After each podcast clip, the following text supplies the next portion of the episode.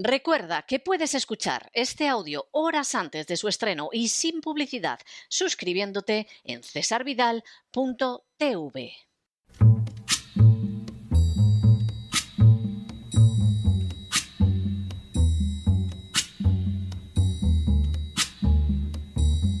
La voz con César Vidal, desde el exilio.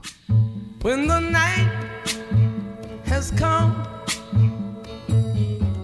and the land is dark and the moon is the only light we'll see. No, I won't be afraid.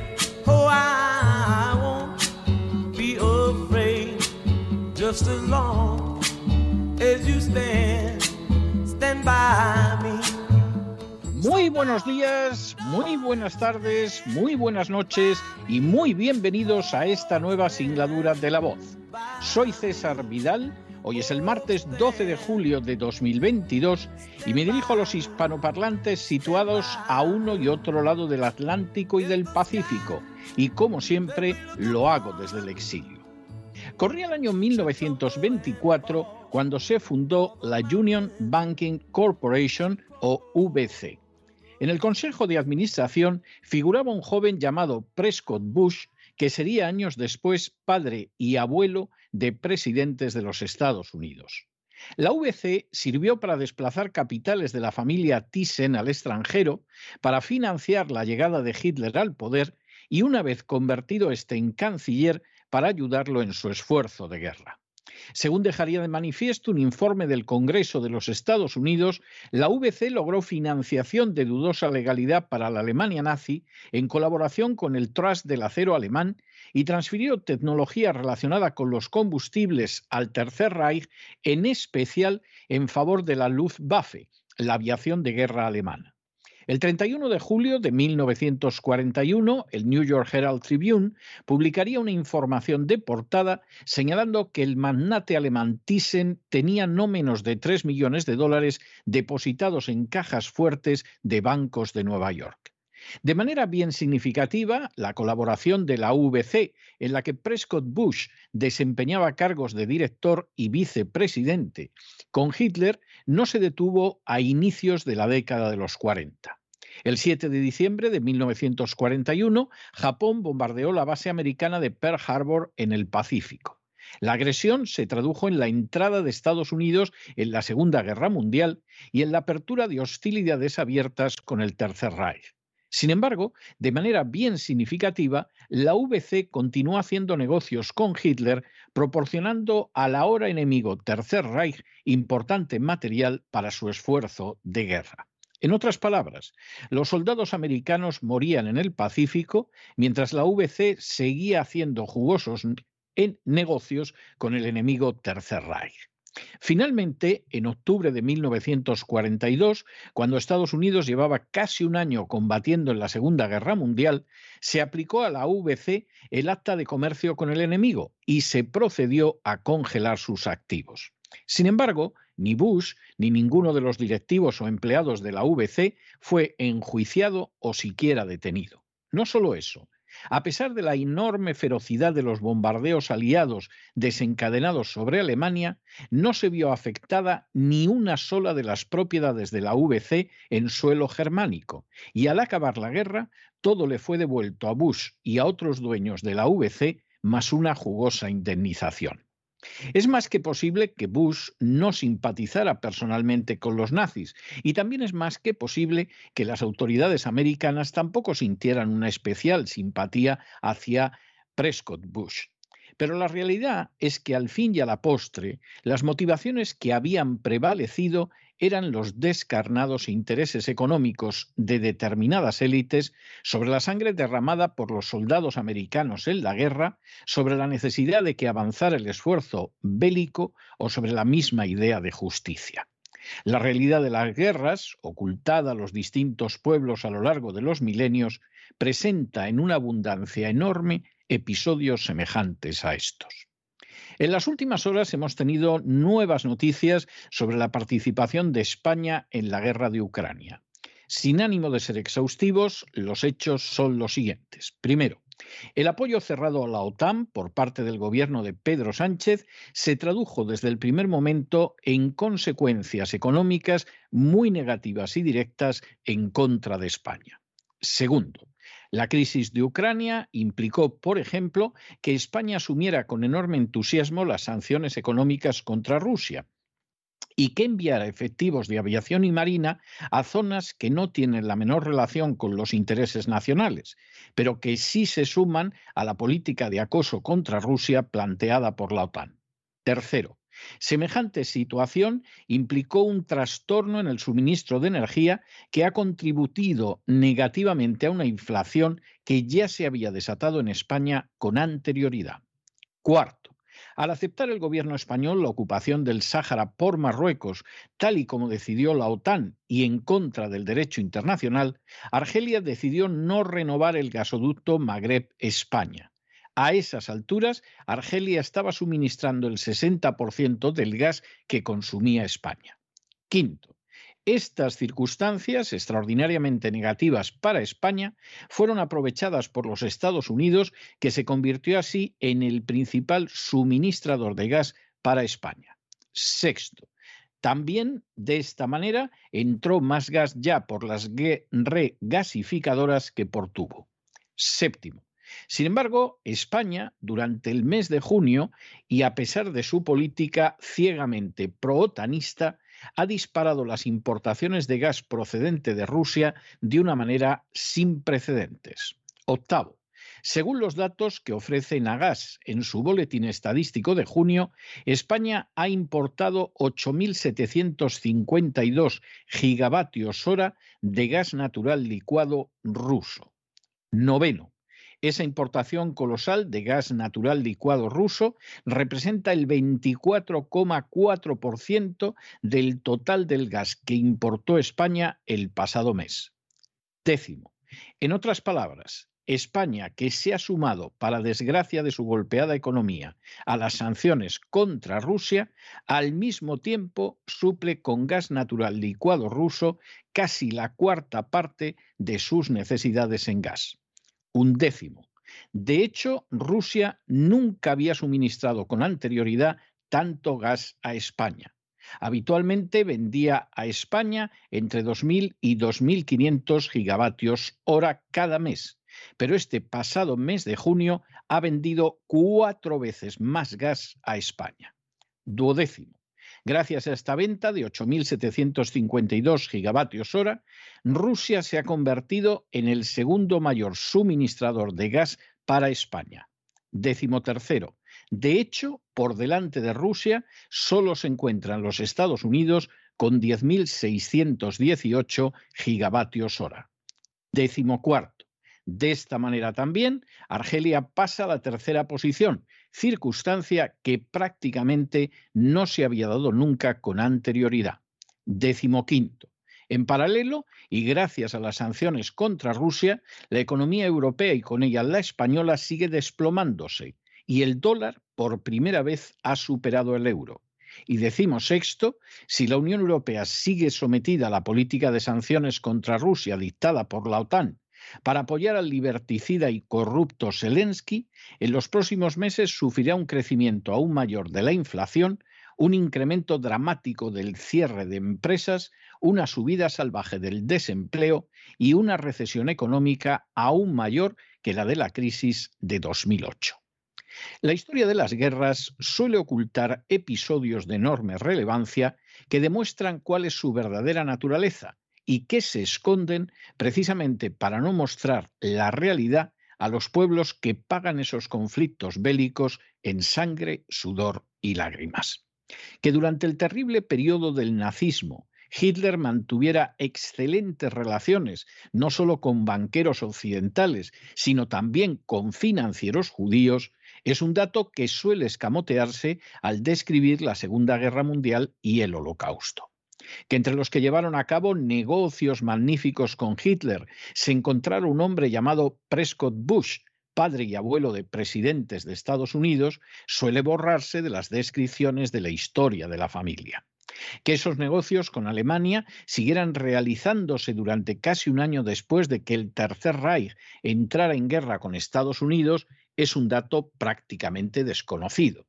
Que a causa de esas actividades en tiempo de guerra, ni Bush ni nadie fuera procesado o detenido es otro dato que se oculta celosamente que durante la guerra las propiedades de la VC no fueran objeto de bombardeo de la aviación aliada se omite siempre en las historias militares del espantoso conflicto. Y que después de la guerra todo fuera devuelto a los socios de la VC, incluido Bush, junto con una sustanciosa indemnización, constituye otro dato de enorme relevancia que no suele ser mencionado ni siquiera de pasada. Detrás de todo ello es más que posible que no hubiera ni siquiera motivaciones políticas. Es hasta posible que Bush y otros socios de la VC sintieran repugnancia hacia Hitler, pero la realidad es que el afán de lucro se impuso sobre consideraciones como los intereses nacionales, el patriotismo o la simple decencia. De hecho, la VC contribuyó de manera directa a que los nazis pudieran dar muerte a una cantidad innumerable de personas, mayoritariamente en las inmensas extensiones de Rusia. El interés económico prevalecía sobre cualquier otra consideración. En Ucrania, por mucho que lo afirme la propaganda otanista, no se está librando la lucha de la democracia contra la tiranía. De hecho, Zelensky es un liberticida corrupto que ha cerrado tres televisiones, ha puesto fuera de la ley a una docena de partidos políticos, ha promulgado la primera ley racial europea desde los años 30 del siglo pasado, tiene detenido desde hace más de un año al jefe de la oposición en el Parlamento, ha utilizado y utiliza unidades nazis como el batallón Azov y no ha dudado en causar la muerte de civiles bombardeando el Donbass en Ucrania tampoco se están defendiendo los intereses de Europa. A decir verdad, la política de la OTAN está perpetrando un daño colosal a la economía europea y a sus libertades y además amenaza con acabar detonando una tercera guerra mundial que sería librada con armas nucleares. En Ucrania tampoco se está defendiendo a un pueblo ucraniano que ha sido bombardeado desde hace ocho años por los propios presidentes ucranianos en la zona del Donbass y que sufre de manera bien directa los resultados de la corrupción de Zelensky y de todos los que lo han antecedido en el cargo. En Ucrania solo se está defendiendo el seguir quebrantando las promesas formuladas a Rusia de que la OTAN no avanzaría ni una pulgada más hacia el este. Solo se está defendiendo que sus oligarcas continúen aprovechándose de la corrupción en colaboración con americanos corruptos como Hunter Biden, el hijo del actual presidente de Estados Unidos. Solo se está defendiendo que la Unión Europea no tenga un átomo de independencia, sino que se someta de manera total a una agenda globalista que odia la independencia, la libertad y la soberanía de las naciones y que sueña con someterlas a cualquier precio y solo se está defendiendo un proyecto de protectorado colonial como es ahora Ucrania, que diseñó y llevó a cabo en el golpe del 2014 George Soros en colaboración con la administración de Barack Obama.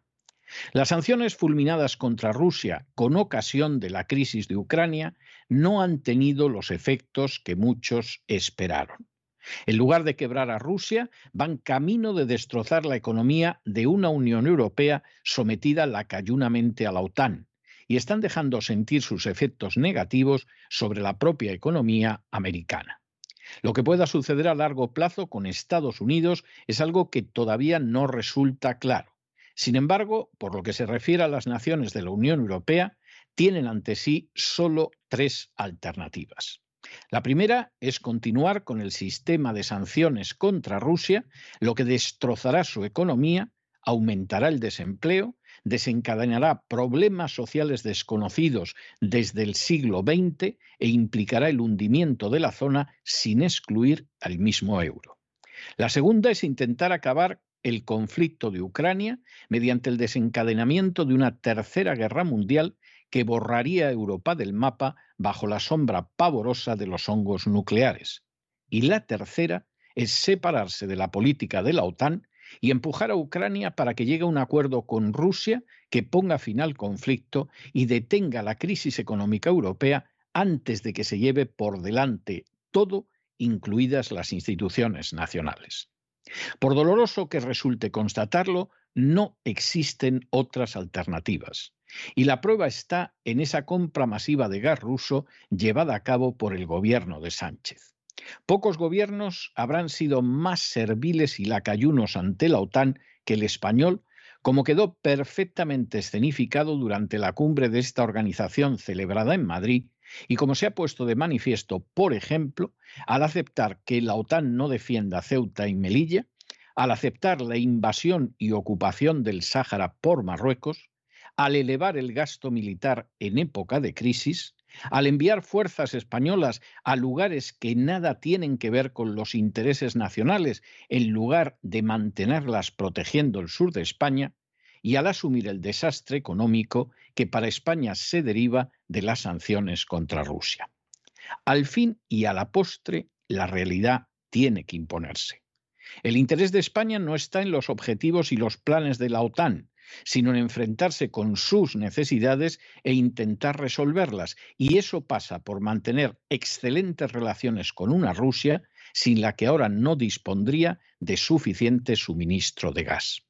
Pero si España, en lugar de velar por sus intereses, sigue manteniendo el papel de nación ovejuna sometida a los dictados de la agenda globalista y de la OTAN, sus perspectivas futuras solo pueden calificarse de alarmantes. De hecho, podrá verse sometida a uno de esos dramas que se suelen ocultar cuando se escribe la historia. Su pueblo sufrirá miseria e incluso sus tropas puede que tengan que derramar su sangre para que la gente de siempre siga llenándose los bolsillos, porque a ellas, como a la VC de Bush, como a tantos oligarcas que en el mundo son y han sido, se les tolera incluso negociar con el enemigo y no solo no pierden por ello la libertad y el dinero, sino que aumentan los números que figuran en sus arcas. Pero no se dejen llevar por el desánimo o la frustración, y es que a pesar de que los poderosos muchas veces parecen gigantes, es solo porque se los contempla de rodillas, y ya va siendo hora de ponerse en pie. Mientras tanto, en el tiempo que han necesitado ustedes para escuchar este editorial, la deuda pública española ha aumentado en cerca de 7 millones de euros y en buena medida eso deriva de las sanciones estúpidas contra Rusia a las que se ha sumado España en contra de sus intereses nacionales. Muy buenos días, muy buenas tardes, muy buenas noches. Les ha hablado César Vidal desde el exilio. Que Dios los bendiga.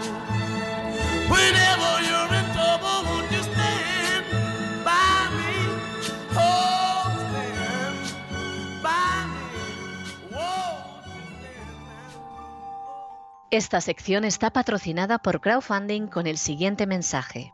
Nuestro Señor Jesucristo, el único Dios verdadero, es misericordioso y nuestro Salvador.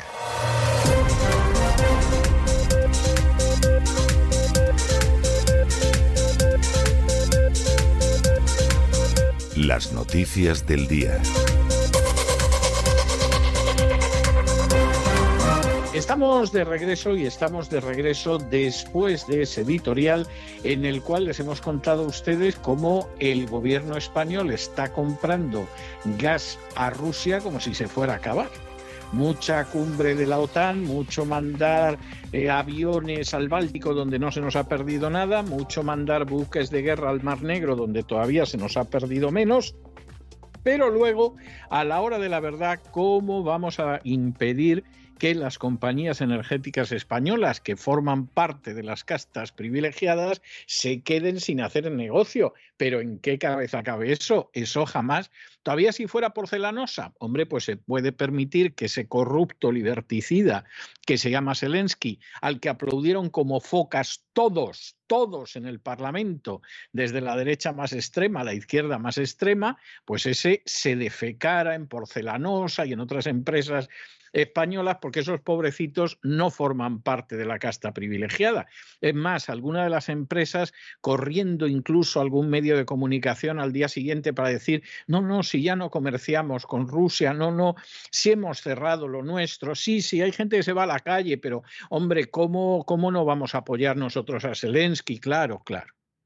¿Qué ejemplo de babosería, de indignidad, de vileza de todos esos diputados, insistimos, desde la extrema izquierda a la extrema derecha, todos ahí aplaudiendo como focas amaestradas al liberticida y corrupto Zelensky y permitiendo que se orinaran empresas españolas. Si cualquiera de esos diputados hubiera tenido un mínimo, pero un mínimo de dignidad, si hubiera levantado en ese momento, no les voy a decir que hubiera hecho un corte de mangas a Zelensky, aunque tampoco hubiera estado fuera de lugar, se hubiera levantado y se hubiera ido. Pero ¿quién es ese miserable payaso, corrupto y liberticida para emprenderlo contra empresas españolas en el Parlamento español? Pero claro, esas empresas, porque a fin de cuentas son unos desgraciados, porque a fin de cuentas no forman parte de las castas privilegiadas, porque no son la banca, porque no son las compañías energéticas. Cuando son ese tipo de empresas, ya las cosas varían.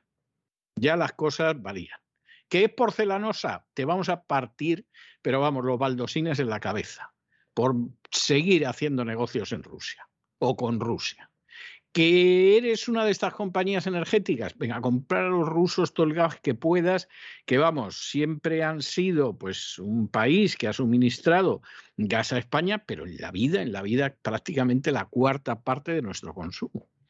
Y esto va a ser fantástico, porque si España sigue la política suicida de la Unión Europea de ir aumentando incluso las sanciones contra Rusia, bueno, el verano va a ser verdaderamente el acabose. Pero vamos, el verano va a ser absolutamente el acabose.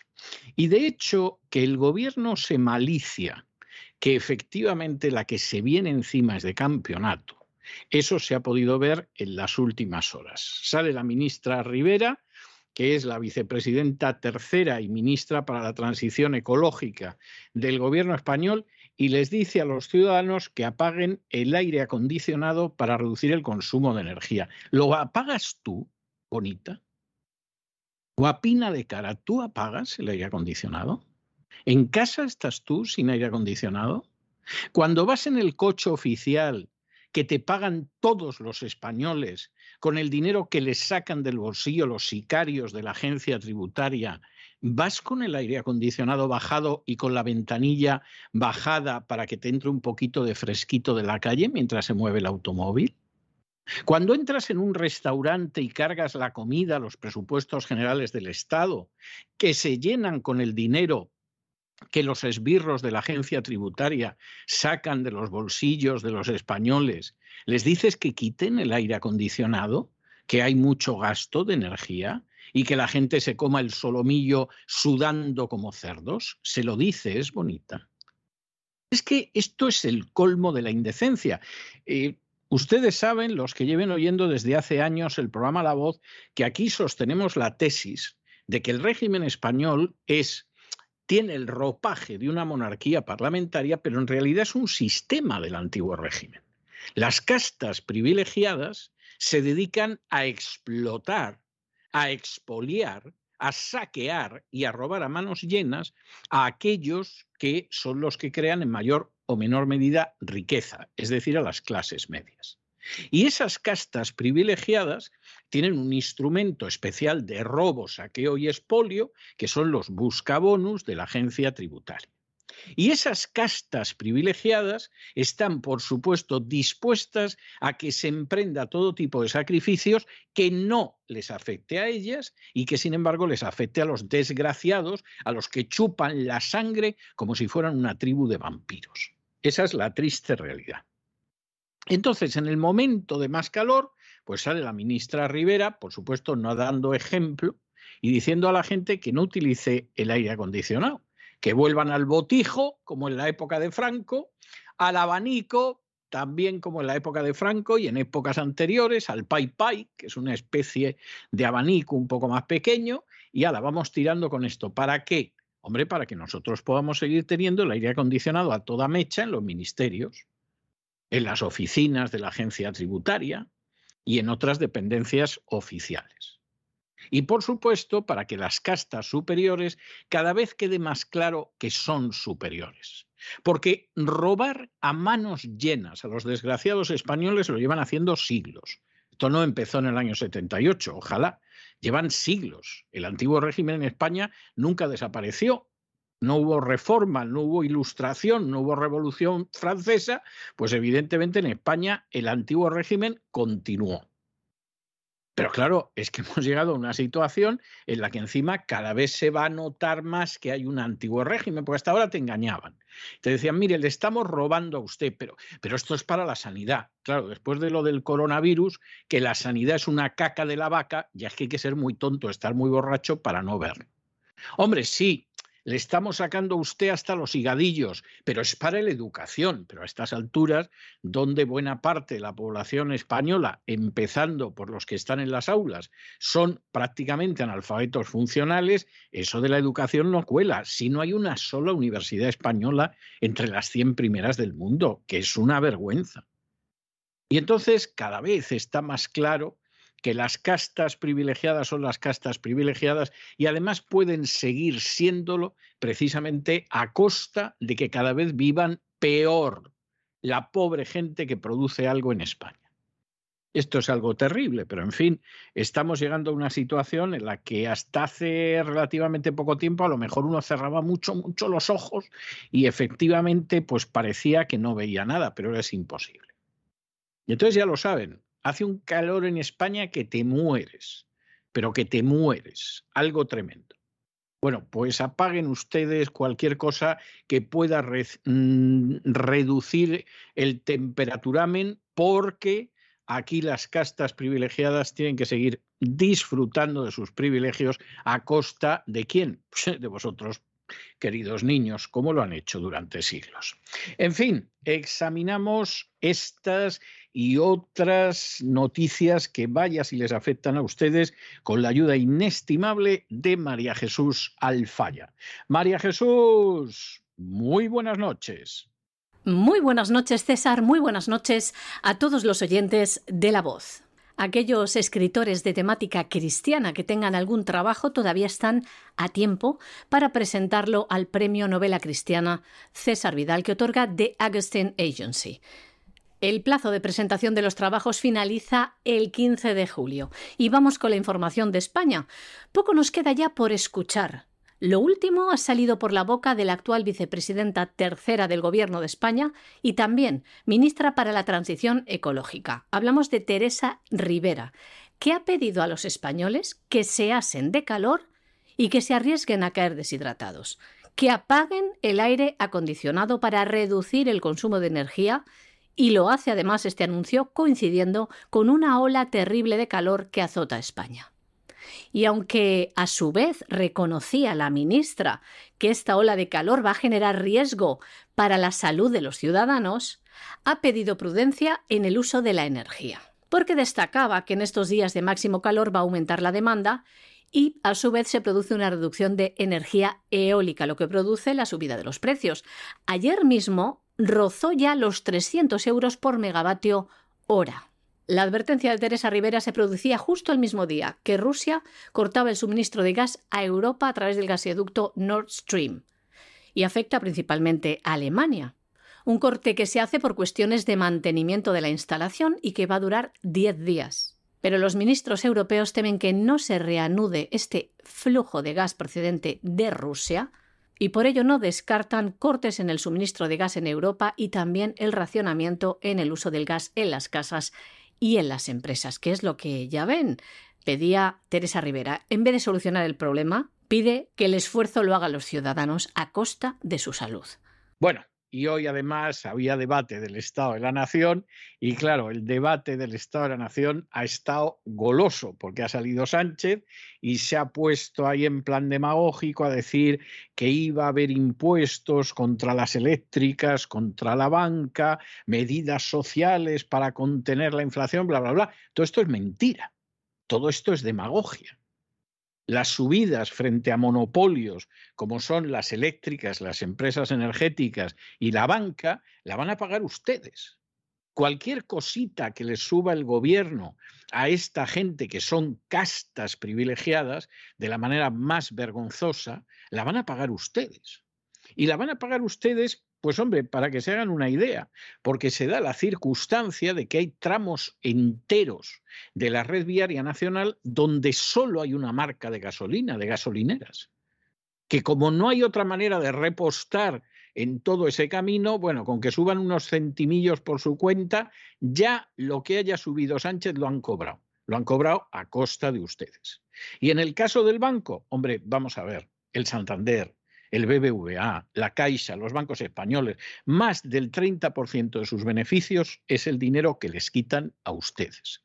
Yo, sinceramente, de verdad que no me explico cómo hay gente que todavía tiene un céntimo en el BBVA, en el Santander o en la Caixa. Porque aparte de que el servicio suele dejar mucho que desear, se parece poco al servicio que algunos hemos conocido en bancos españoles hace tiempo, es que además se da la circunstancia de que les roban a ustedes a manos llenas. Si es que más del 30% del beneficio de ese Santander, de ese BBVA, de esa caixa, se da la circunstancia de que es un beneficio que obtienen quitándoselo a ustedes del dinerito poco y bien sudado que meten ustedes en el banco. Y luego para que el banco además se convierta en la banda de la porra de las castas privilegiadas. Hace no muchos días teníamos con nosotros al vice que nos contaba cómo incluso el Banco de Santander obstaculizaba que en un momento determinado le pudieran donar dinero. Cantidades ridículas. O sea, claro, si llegara un millón de euros, a lo mejor dirías, bueno, ¿quién está blanqueando dinero con Alvise? Pero no, no, si hablamos de cantidades pequeñas, ¿por qué? Hombre, porque hay que castigar a los disidentes, así de claro. Y esto pasa con cualquier banco. Por ejemplo, el BBVA ahora mismo está controlando el dinero que han donado ustedes al crowdfunding de la voz. De manera que vayan a correos, háganse con una tarjeta de prepago y sinceramente, sinceramente saquen su dinero del BBVA, del Santander, en general de los bancos españoles porque eso tiene más agujeros que un queso de gruyer y el día menos pensado se llevan ustedes un susto tremendo y encima actuando como la subbanda de la porra del sistema.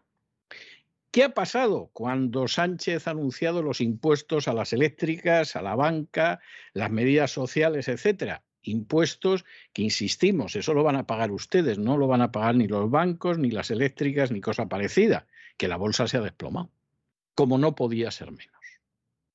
Y evidentemente volvemos a lo mismo. Les dices a las castas privilegiadas que no va a pasar absolutamente, que vamos, eh, vamos a dar la imagen de que ustedes aquí van a llevar la carga de la crisis. No os preocupéis. No preocupado, que diría aquella. No preocupado que ya los infelices a los que le sacáis el dinero se lo sacáis ahora, esto queda divinamente y da la sensación de que yo voy por lo social. Bueno, pues la bolsa sigue cayendo, como no podía ser de otra manera, o ustedes esperaban que podía ser de otra manera en esa España que tiene un régimen del antiguo régimen, es decir, el anterior a la Revolución Francesa. Bueno, pues ustedes verán dónde tienen los ahorrillos, pero no están los tiempos para tonterías. ¿eh? Durante el debate del Estado de la Nación, Pedro Sánchez ha anunciado dos nuevos impuestos a las eléctricas y a los grandes bancos, con el fin de recaudar 3.500 millones de euros anuales durante los próximos dos años. El presidente del Gobierno de España también anunciaba un paquete de medidas sociales para intentar contener la inflación. En concreto, una ayuda de 100 euros para todos los estudiantes becados de 16 años que se extenderá hasta finales de curso y también dará bonificaciones de hasta el 100% en los abonos de transportes del cercanías, del rodalíes y de media distancia entre los meses de septiembre y diciembre. Poco después de estos anuncios, de subida de impuestos del gobierno social comunista, la bolsa española se desplomaba. Las acciones de las cinco entidades españolas que cotizan en el IBEX 35 empezaba a caer con fuerza hasta un 8%.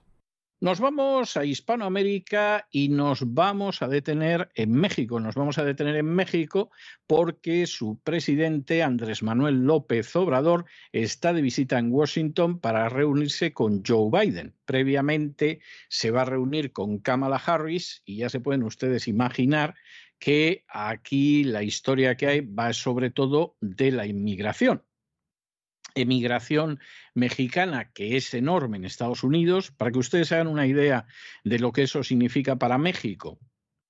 Las reservas, las remesas, perdón, que envían los inmigrantes mexicanos que viven en Estados Unidos a México son las que sostienen el gasto corriente del Estado mexicano. Es decir, si esas remesas desaparecieran, el Estado mexicano tendría que declararse en quiebra, con lo cual pues hay mucho interés en mantener buenas relaciones. Luego, aparte de esto, López Obrador va a volver a insistir en lo de Assange que no den tanta guerra ni cosa parecida. Y bueno, pues sí, va a haber homenajes pues a Roosevelt, que cambió la política del gran garrote por una política más cercana a los países de Hispanoamérica. Va a haber una visita al monumento de Martin Luther King, que está bastante bien y que es lógico. Y Imaginemos que aquí López Obrador va a intentar de alguna manera que Joe Biden sea más flexible con la entrada de mexicanos en suelo americano. No es el mejor momento. Solamente a través de Texas han entrado dos millones de ilegales en lo que va de año. No todos son mexicanos, hay muchos que vienen de el Caribe, que vienen de Centroamérica, etcétera, pero un porcentaje muy elevado son mexicanos y desde luego todos vienen desde México. Y hay hasta seis condados fronterizos que han decretado una emergencia por invasión. Porque evidentemente dos millones de personas que entran en un país en un plazo de tiempo como este, desde luego, si eso no es una invasión, que venga Buda, lo vea y nos aclare si efectivamente no es una invasión. Bueno, ¿va a sacar de aquí algo López Obrador? Pues no da la sensación de que vaya a sacar nada salvo buenas palabras. Desde luego, si Biden le concede que otorgue asilo a Julian Assange, a pesar de las ganas que ha tenido desde hace años Hillary Clinton de enviarlo al otro barrio, bueno, bueno, López Obrador se marcaría un tanto, pero de estos absolutamente históricos. ¿eh? O sea, eso sería un tanto verdaderamente histórico. Pero en fin, vamos a ver finalmente en qué concluye todo, aunque adelantamos que mucho, mucho no esperamos. El presidente de México, López Obrador, se encuentra en Washington para reunirse con el presidente Joe Biden. Previamente se encontrará con la vicepresidenta de Estados Unidos, Kamala Harris. En esta reunión, el presidente de México lleva bajo el brazo afrontar temas como la inmigración. También la inflación estará presente. La comitiva mexicana ha preparado una estrategia antiinflacionaria que va a ser presentada al presidente de los Estados Unidos. Y no faltará el caso Assange. El presidente de México va a pedir la libertad del periodista del caso Wikileaks. Y en la hoja de ruta de este encuentro, para terminar, Andrés Manuel López Obrador llevará a cabo un homenaje al exmandatario Franklin Delano Roosevelt, a quien considera uno de los mejores presidentes de los Estados Unidos. De igual modo, acudirá a una ceremonia en el Monumento Conmemorativo Nacional a Martin Luther King. Una visita que realiza el presidente de México en el día de hoy y mañana la Confederación Patronal de la República Mexicana ha dicho que esta importante reunión deberá traducirse en resultados concretos que fortalezcan la relación bilateral. Y no nos movemos de Hispanoamérica porque el presidente de Brasil, que no está dispuesto a hundir al Brasil para satisfacer la política antirrusa de la OTAN, que encima es una organización que supuestamente se dedicaba a defender a Europa. Sí, sí, por eso ha invadido Libia, Irak y Afganistán y todo lo demás, porque se dedica al escenario europeo. Bueno, pues resulta que Bolsonaro ha dicho que sintiéndolo mucho va a comprar a Rusia diésel más barato y que lo va a hacer porque es algo que permite que los usuarios en Brasil puedan tener la gasolina más barata y que incluso se bajen impuestos.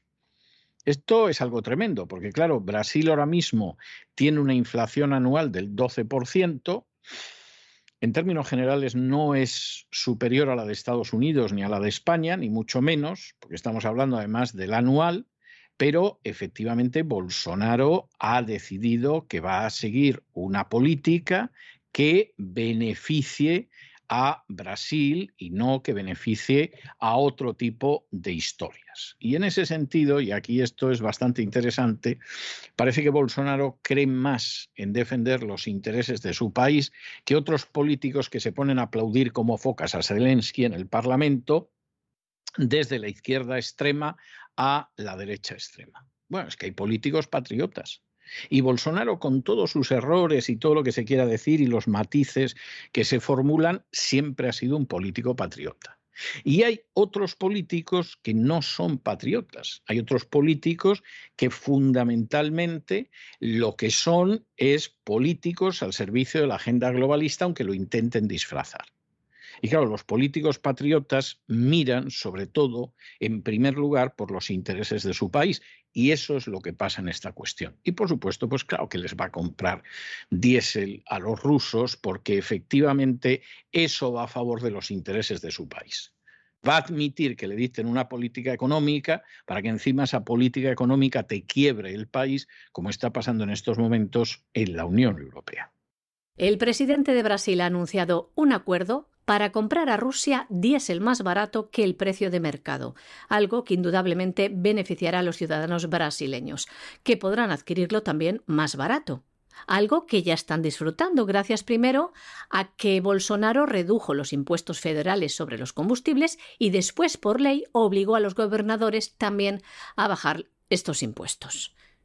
Y es que el alto precio de la gasolina, el diésel y el gas ha empujado la inflación hasta rozar el 12% anual, lo que evidentemente ha afectado al poder adquisitivo de los brasileños. Hay que añadir también que la producción de petróleo en Brasil ha retrocedido en el mes de junio un 4% respecto al mes de mayo.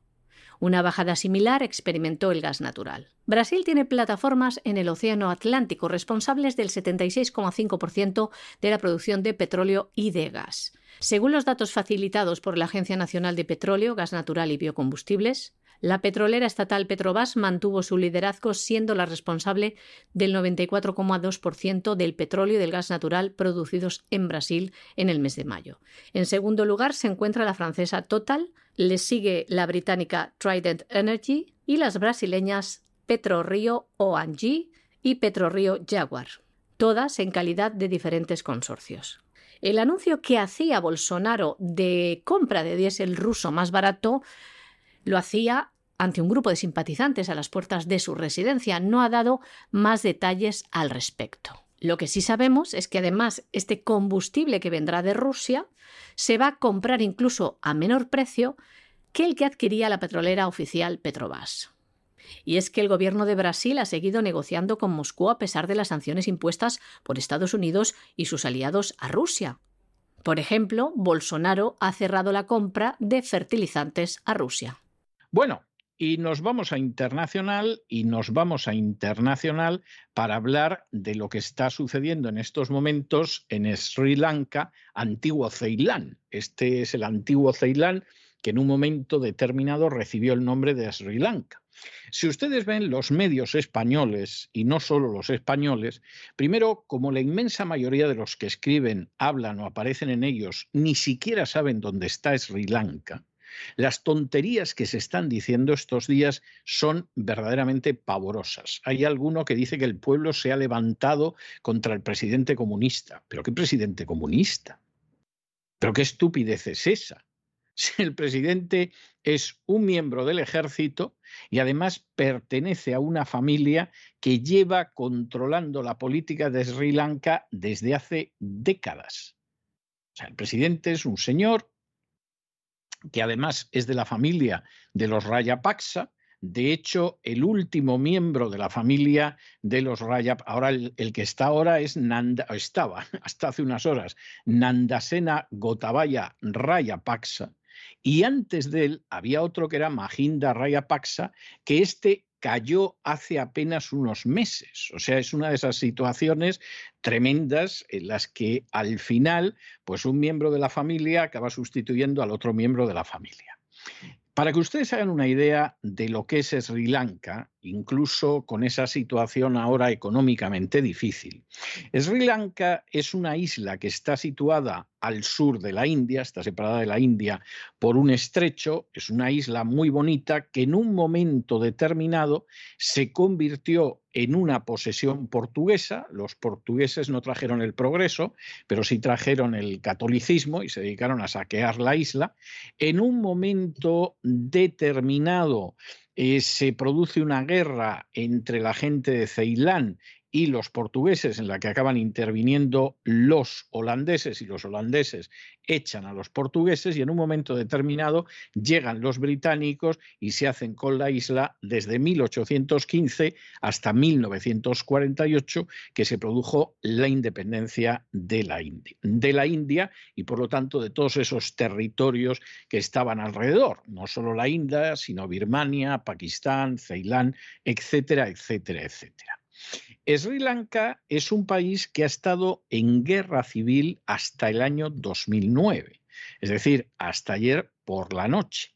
Pero con todo y con eso, Sri Lanka es un país que en cuanto a las cifras generales estaba bastante bien. Por ejemplo, la esperanza de vida en Sri Lanka es de casi 76 años, que es un 10% más alto de la media del planeta.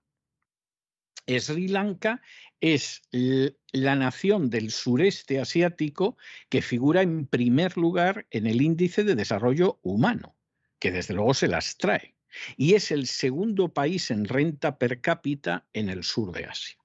Es decir, el país ha podido tener una dictadura casi de tipo familiar, aunque hay partidos políticos y elecciones y todo lo demás, el dictador actual, que había sido elegido, pero con sospechas de fraude, tenía de comunista lo que yo tengo de budista, que por cierto es la religión mayoritaria en Sri Lanka, pero el país funcionaba relativamente bien en términos económicos, fundamentalmente por la agricultura.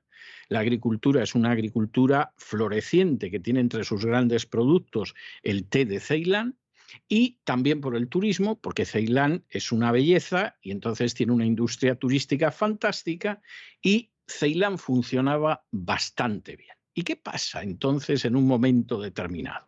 Bueno, pues que el foro de Davos decide utilizar dentro de esa política de la agenda globalista a Ceilán como uno de los tubos de ensayo de la agenda globalista.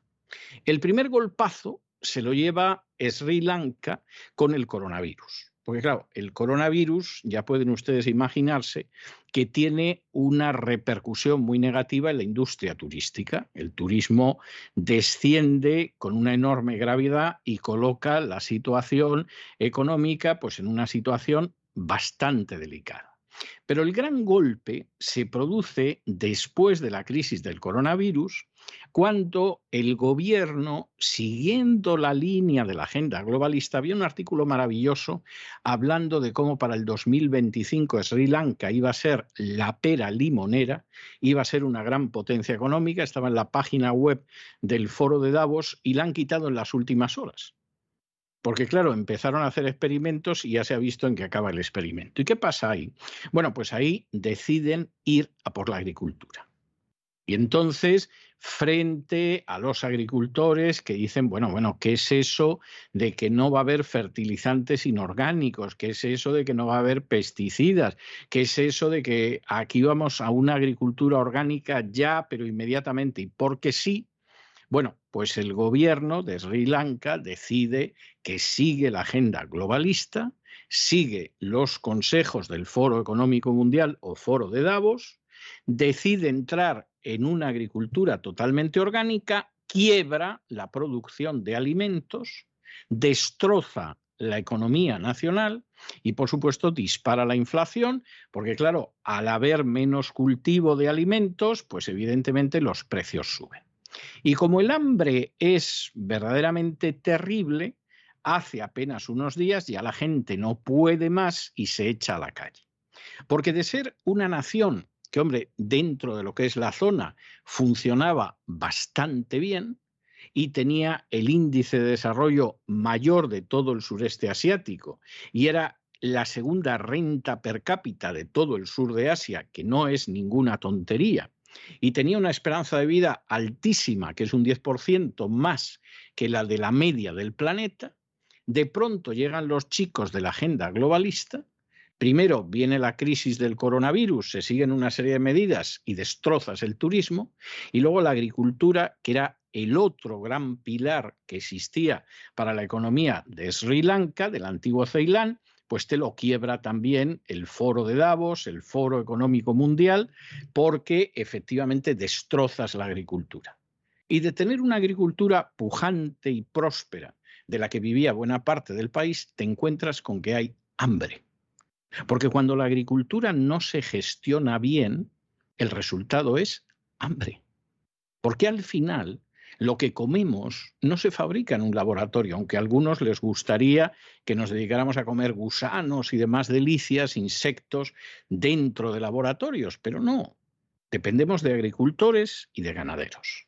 Y cuando tú hundes ese sector primario, el resultado, en un sentido literal, es hambre como en un momento determinado la gente ha saltado hasta la residencia del presidente de Sri Lanka, que insisto en ello, tenía de comunista, vamos, lo que yo tengo de, de peletero, pues evidentemente en estos momentos estamos en una situación en la que no sabemos dónde va a acabar todo aunque ya puede uno ir sospechando que aparecerá en la agenda globalista para apoderarse de ese país que ahora mismo está ya en una situación de bancarrota y que algunos dicen que esto no es ni más ni menos que un Estado fallido.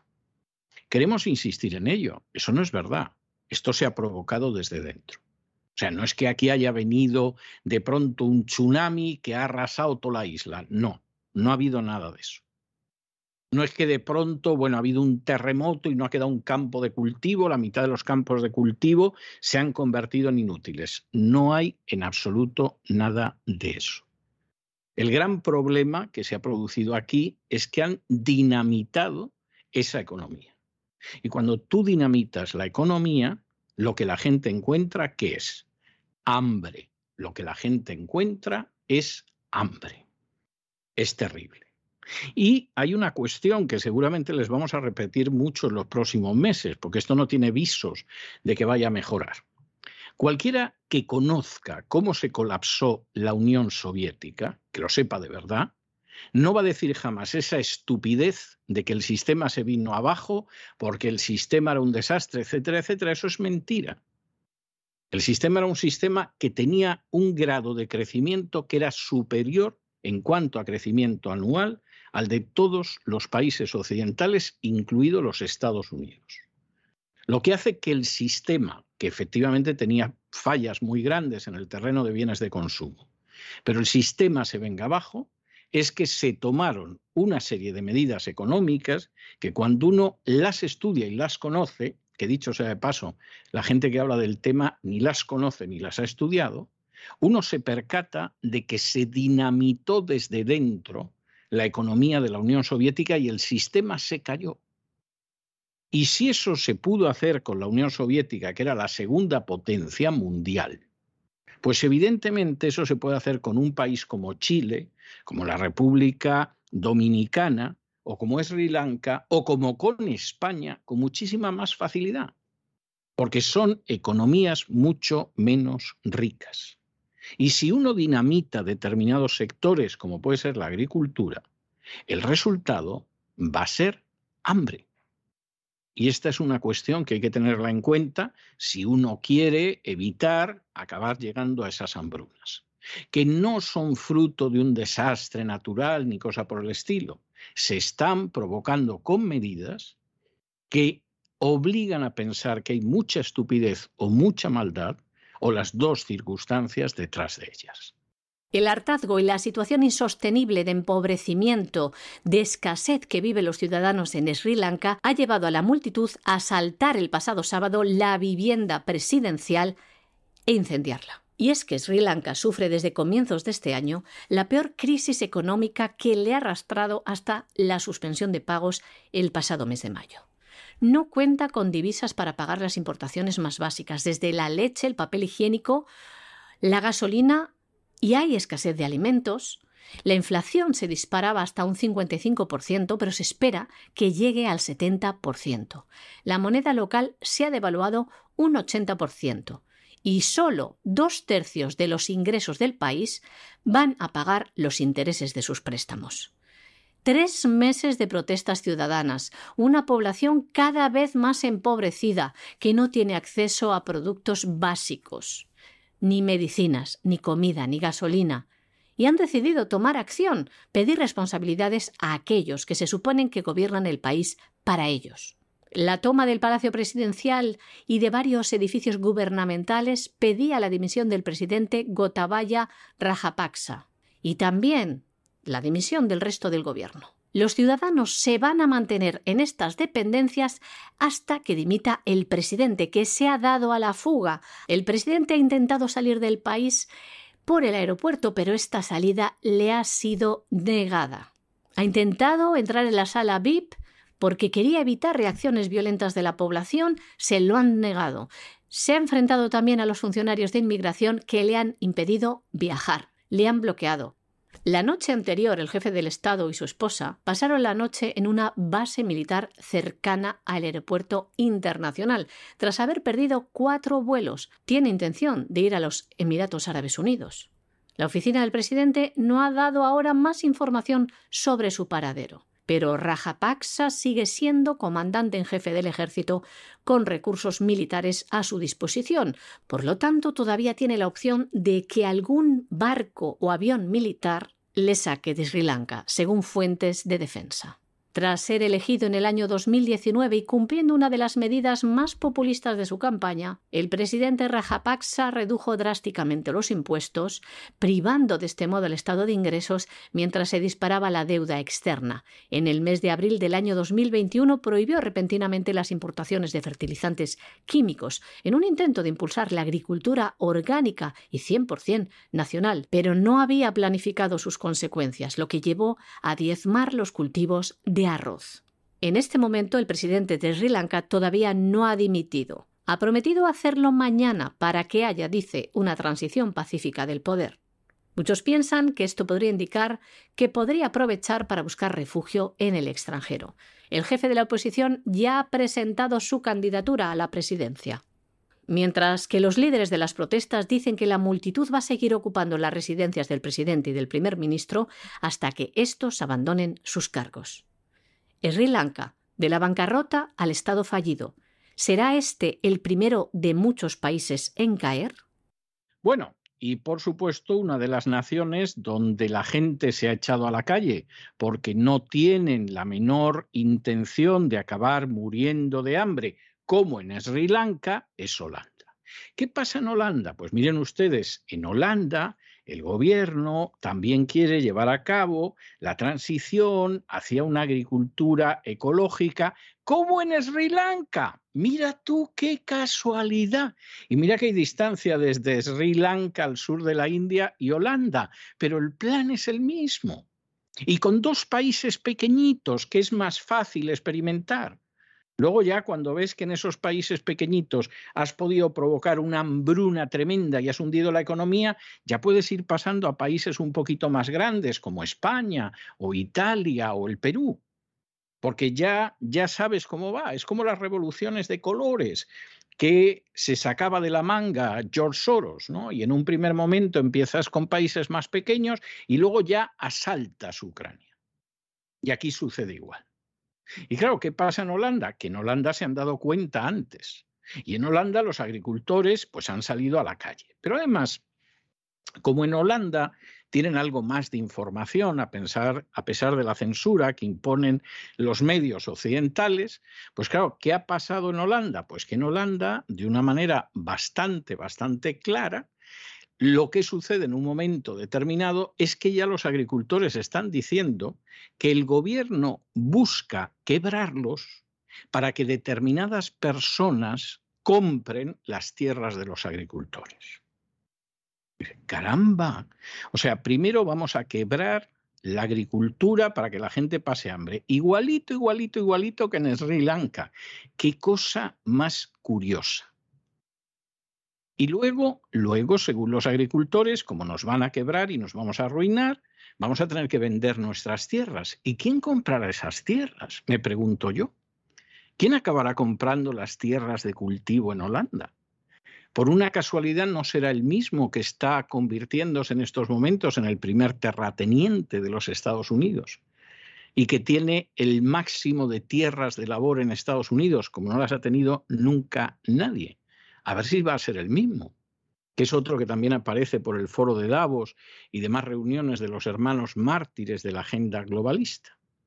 Y en medio de toda esta situación, pues claro, como la movilización en Holanda, donde los agricultores, los ganaderos, es gente que no es igual que los agricultores y los ganaderos españoles, porque parece que han decidido que como no se defiendan ellos están perdidos, en España están a ver si les cae el centimillo y si algún partido político cambia las cosas, pero no se mueve nadie, con lo cual las cosas solo pueden ir a peor, en Holanda no.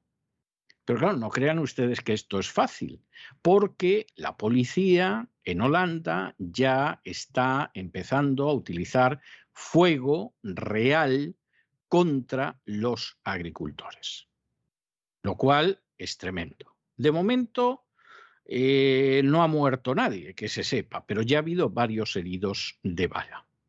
Y, por supuesto, ya hay filmaciones, es lo que pasa con los teléfonos móviles, donde se ve cómo está actuando la policía, no precisamente al servicio del pueblo, sino reprimiendo al pueblo como en sus peores épocas y en las peores eras.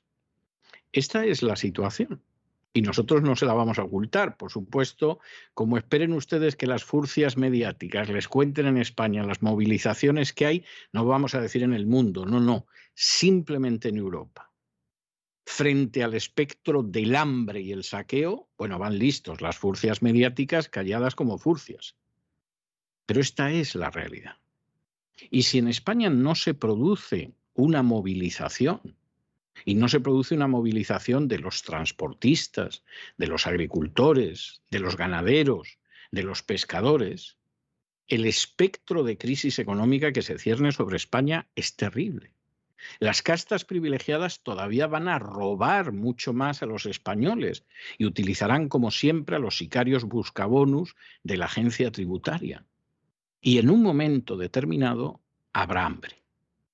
Y cuando la población española quiera reaccionar, porque las colas del hambre ya no solo están en ciertos sitios, sino que, por ejemplo, ha habido que montar comedores, pues en el Círculo de Bellas Artes de Madrid, por ejemplo. Y ante esos comedores se forman colas de gente para poder comer. Cuando llegue eso, ya va a ser tarde. De manera que más vale que la gente vea cómo se organiza y cómo se moviliza antes de que ya no haya solución. Y si tienen ustedes, se da la circunstancia, no es difícil porque hay una emigración relativamente importante, pero si tienen ustedes algún amigo, alguna amiga que sean rusos y que vivan, vivieran en su momento, por razón de edad, lo que fue la perestroika de Gorbachev, y lo que fue la era de Yeltsin y de la violación de Rusia, pídanles ustedes que les cuenten lo que pasó. Que no fue la democracia que traían los británicos y los americanos a Rusia, etcétera. No, que les cuenten lo que pasó en ese país. Que les cuenten cómo el país fue saqueado por las naciones extranjeras, cómo la pobre gente que tenía unos ahorros en el banco los perdió tres y cuatro veces en quiebras cómo la gente se encontró sin nada que llevarse a la boca, cómo muchísima gente murió simplemente porque el sistema de bienestar se colapsó, porque no podía aguantar. Que les cuenten eso. Y cuando les cuenten eso, piensen ustedes en que eso les puede pasar en su país también. Les puede pasar si no reaccionan. Porque el plan de la agenda globalista es clarísimo. Y en Holanda siguen las protestas de los productores rurales y de los ciudadanos de a pie. Lo que les llevó hace semanas a salir a la calle, muchos de ellos en tractores, fue una medida ecologista del gobierno, la ley del nitrógeno, que va a poner a la mitad del sector en quiebra. Los ganaderos ya no pueden más.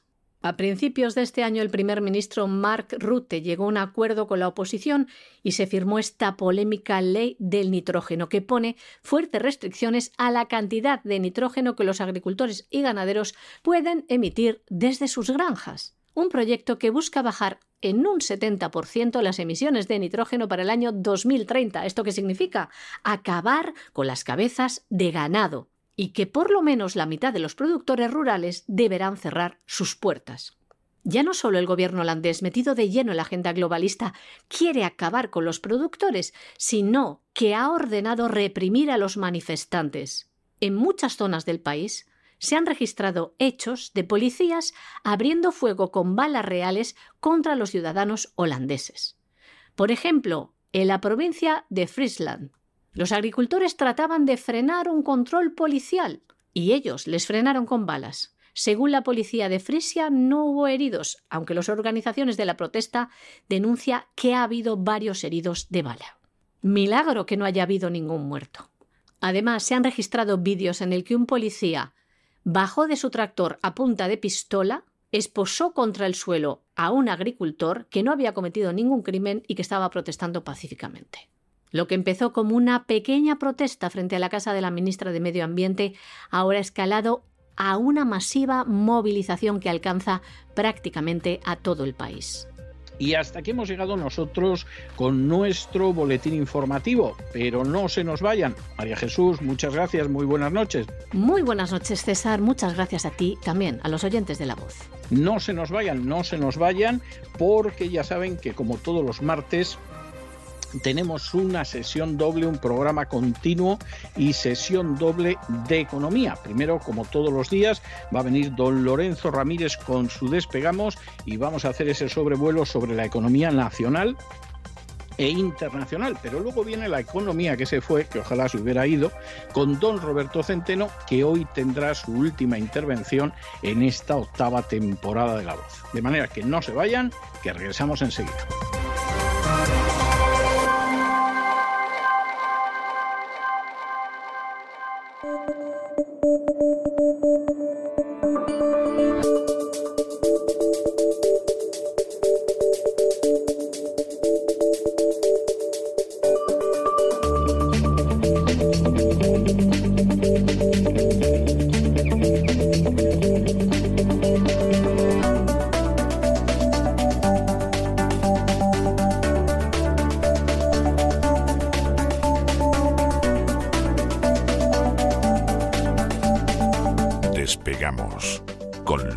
Ramírez.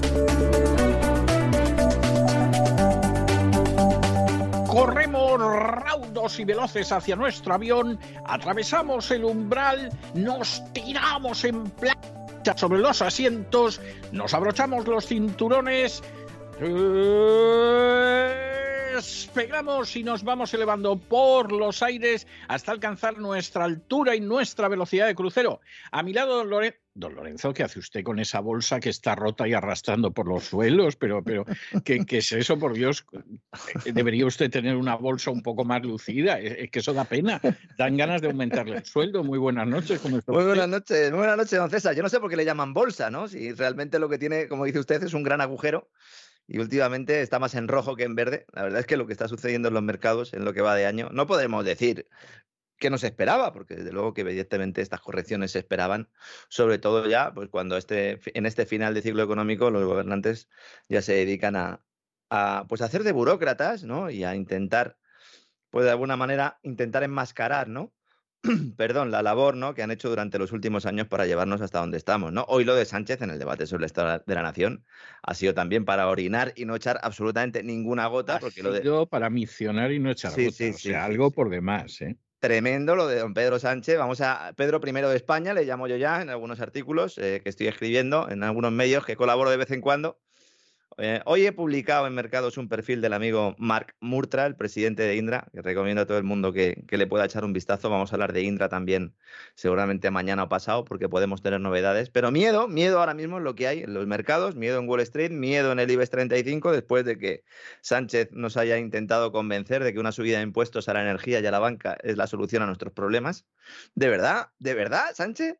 ¿De verdad? Es decir, estamos a las puertas de una crisis financiera que nadie quiere hablar de ella y que aquí hablamos mucho de ella y estamos justo en medio de una crisis energética, si no la mayor de los últimos 50 años, bueno, yo creo que sí, sin ninguna duda, la mayor de los últimos 50 años, ¿no? Si nos fijamos en esos años 70, ¿verdad? Y con, esa, y con esas dos crisis del petróleo. Y dice la solución que... que yo, eso, yo solo viví, yo eso lo viví, además, claro, yo era un niño todavía, pero lo viví y me acuerdo, fíjese, es una imagen tremenda, que mi padre llegaba del banco con una cara de mudada, yo no sé qué vería en el banco, ¿eh? Y, y, mientras estábamos comiendo a las tres y pico de la tarde decía, esto explota, esto va a explotar, esto explota. Ya no voy a decir yo que fuera un análisis eh, financiero sofisticado, pero ¿qué vería mi padre en el banco a esas alturas? Esto antes de la muerte de Franco, ¿eh? o sea, años de la crisis del petróleo. Bueno, él acabó cayendo enfermo en un momento determinado y todos estábamos convencidos de que se había debido al estrés, con que imagines el panorama ahora, ¿no? Bueno, y un panorama además que algunos piensan que es exclusivo eh, de España, sobre todo los que siguen metidos en esa batalla política, que piensan que el problema es Sánchez. El problema no es Sánchez, el problema es una estructura, un sistema, un modelo, un patrón que se sigue en todos los países de una u otra manera, pero que aquí la tenemos en, nuestra... Esto sí que es nuestra excepción ibérica, ¿no? Nosotros tenemos aquí nuestra excepción ibérica, porque a ver si alguno se piensa que cuando llegue Feijó o cuando llegara Santiago Abascal o cuando llegara Yolanda Díaz las cosas podían ser distintas. Pues cosméticamente a lo mejor sí, pero en esencia absolutamente no. Sí. Analicemos ya, ya tenemos tiempo, ya mm, somos ya mayores para analizar lo sucedido durante los gobiernos del Partido Popular y los del PSOE en España en esencia. En esencia, piénsenlo cada uno que haga conciencia, ha sido muy diferente. Es muy diferente lo que ha sucedido en Andalucía con la muleta de Vox a lo que ha pasado en, el país desde la Moncloa. Pues realmente no. O ahora Vox, que tiene la oportunidad también en Castilla, ¿no? Eh, en Castilla y León, ¿no? De tener ahí tarea de gobierno.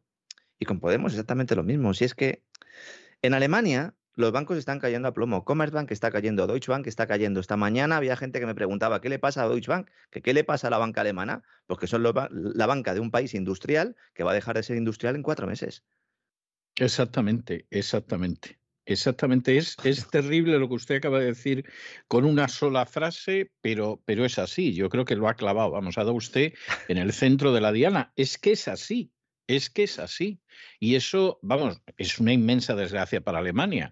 Pero para los que van en los vagones y España es un vagón de cola, el que se gripe la locomotora puede ser maravilloso. Además, ha puesto usted un gran ejemplo porque además ellos son también exportadores ¿no? de material ferroviario. ¿no? Sí. Vuelve el miedo, miedo en todos los sitios. Si es que alguna vez se marchó, porque claro, algún día dice uno, ah, pues hoy ha subido la bolsa, la cosa va, ya bien y, y ya pues se ha tocado suelo.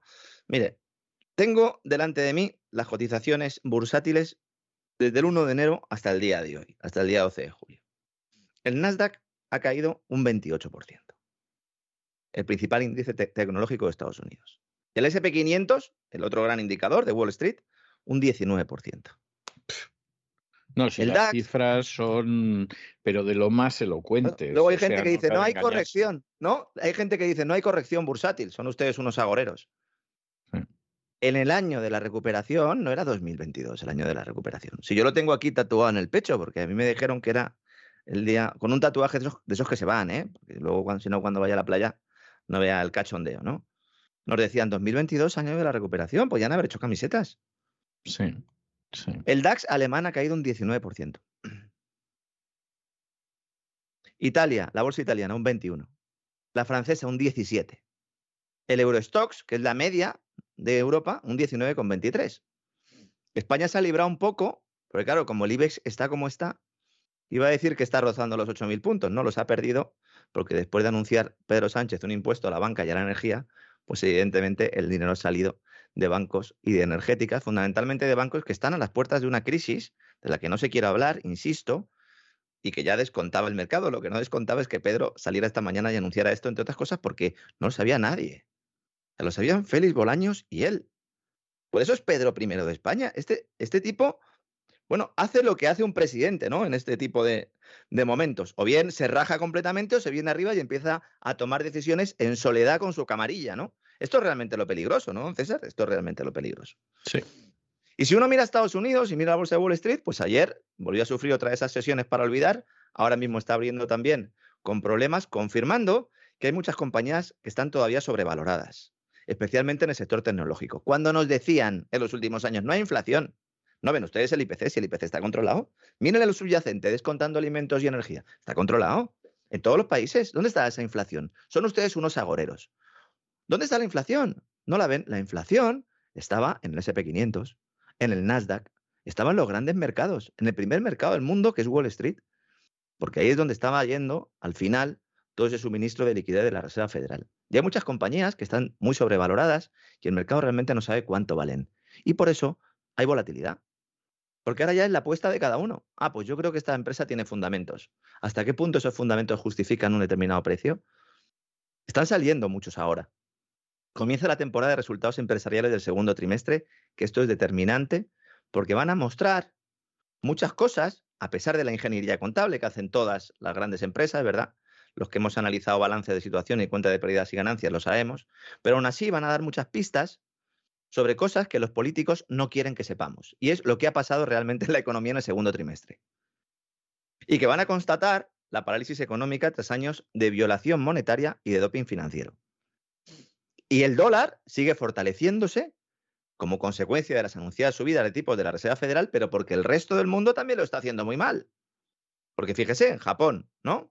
30 años de política monetaria expansiva, el yen por los suelos. Europa, la soga verde la ruleta rusa, ¿verdad? Porque la ruleta rusa es otro tipo de suicidio, ¿no? Podemos jugar, pero al final el tiro no lo llevamos nosotros. Por orden de la OTAN, por orden de los americanos, por orden de los británicos, como quiera cada uno verlo. Y al final tenemos a un dólar fortísimo. Bueno, es que ya directamente ha alcanzado la paridad con el euro.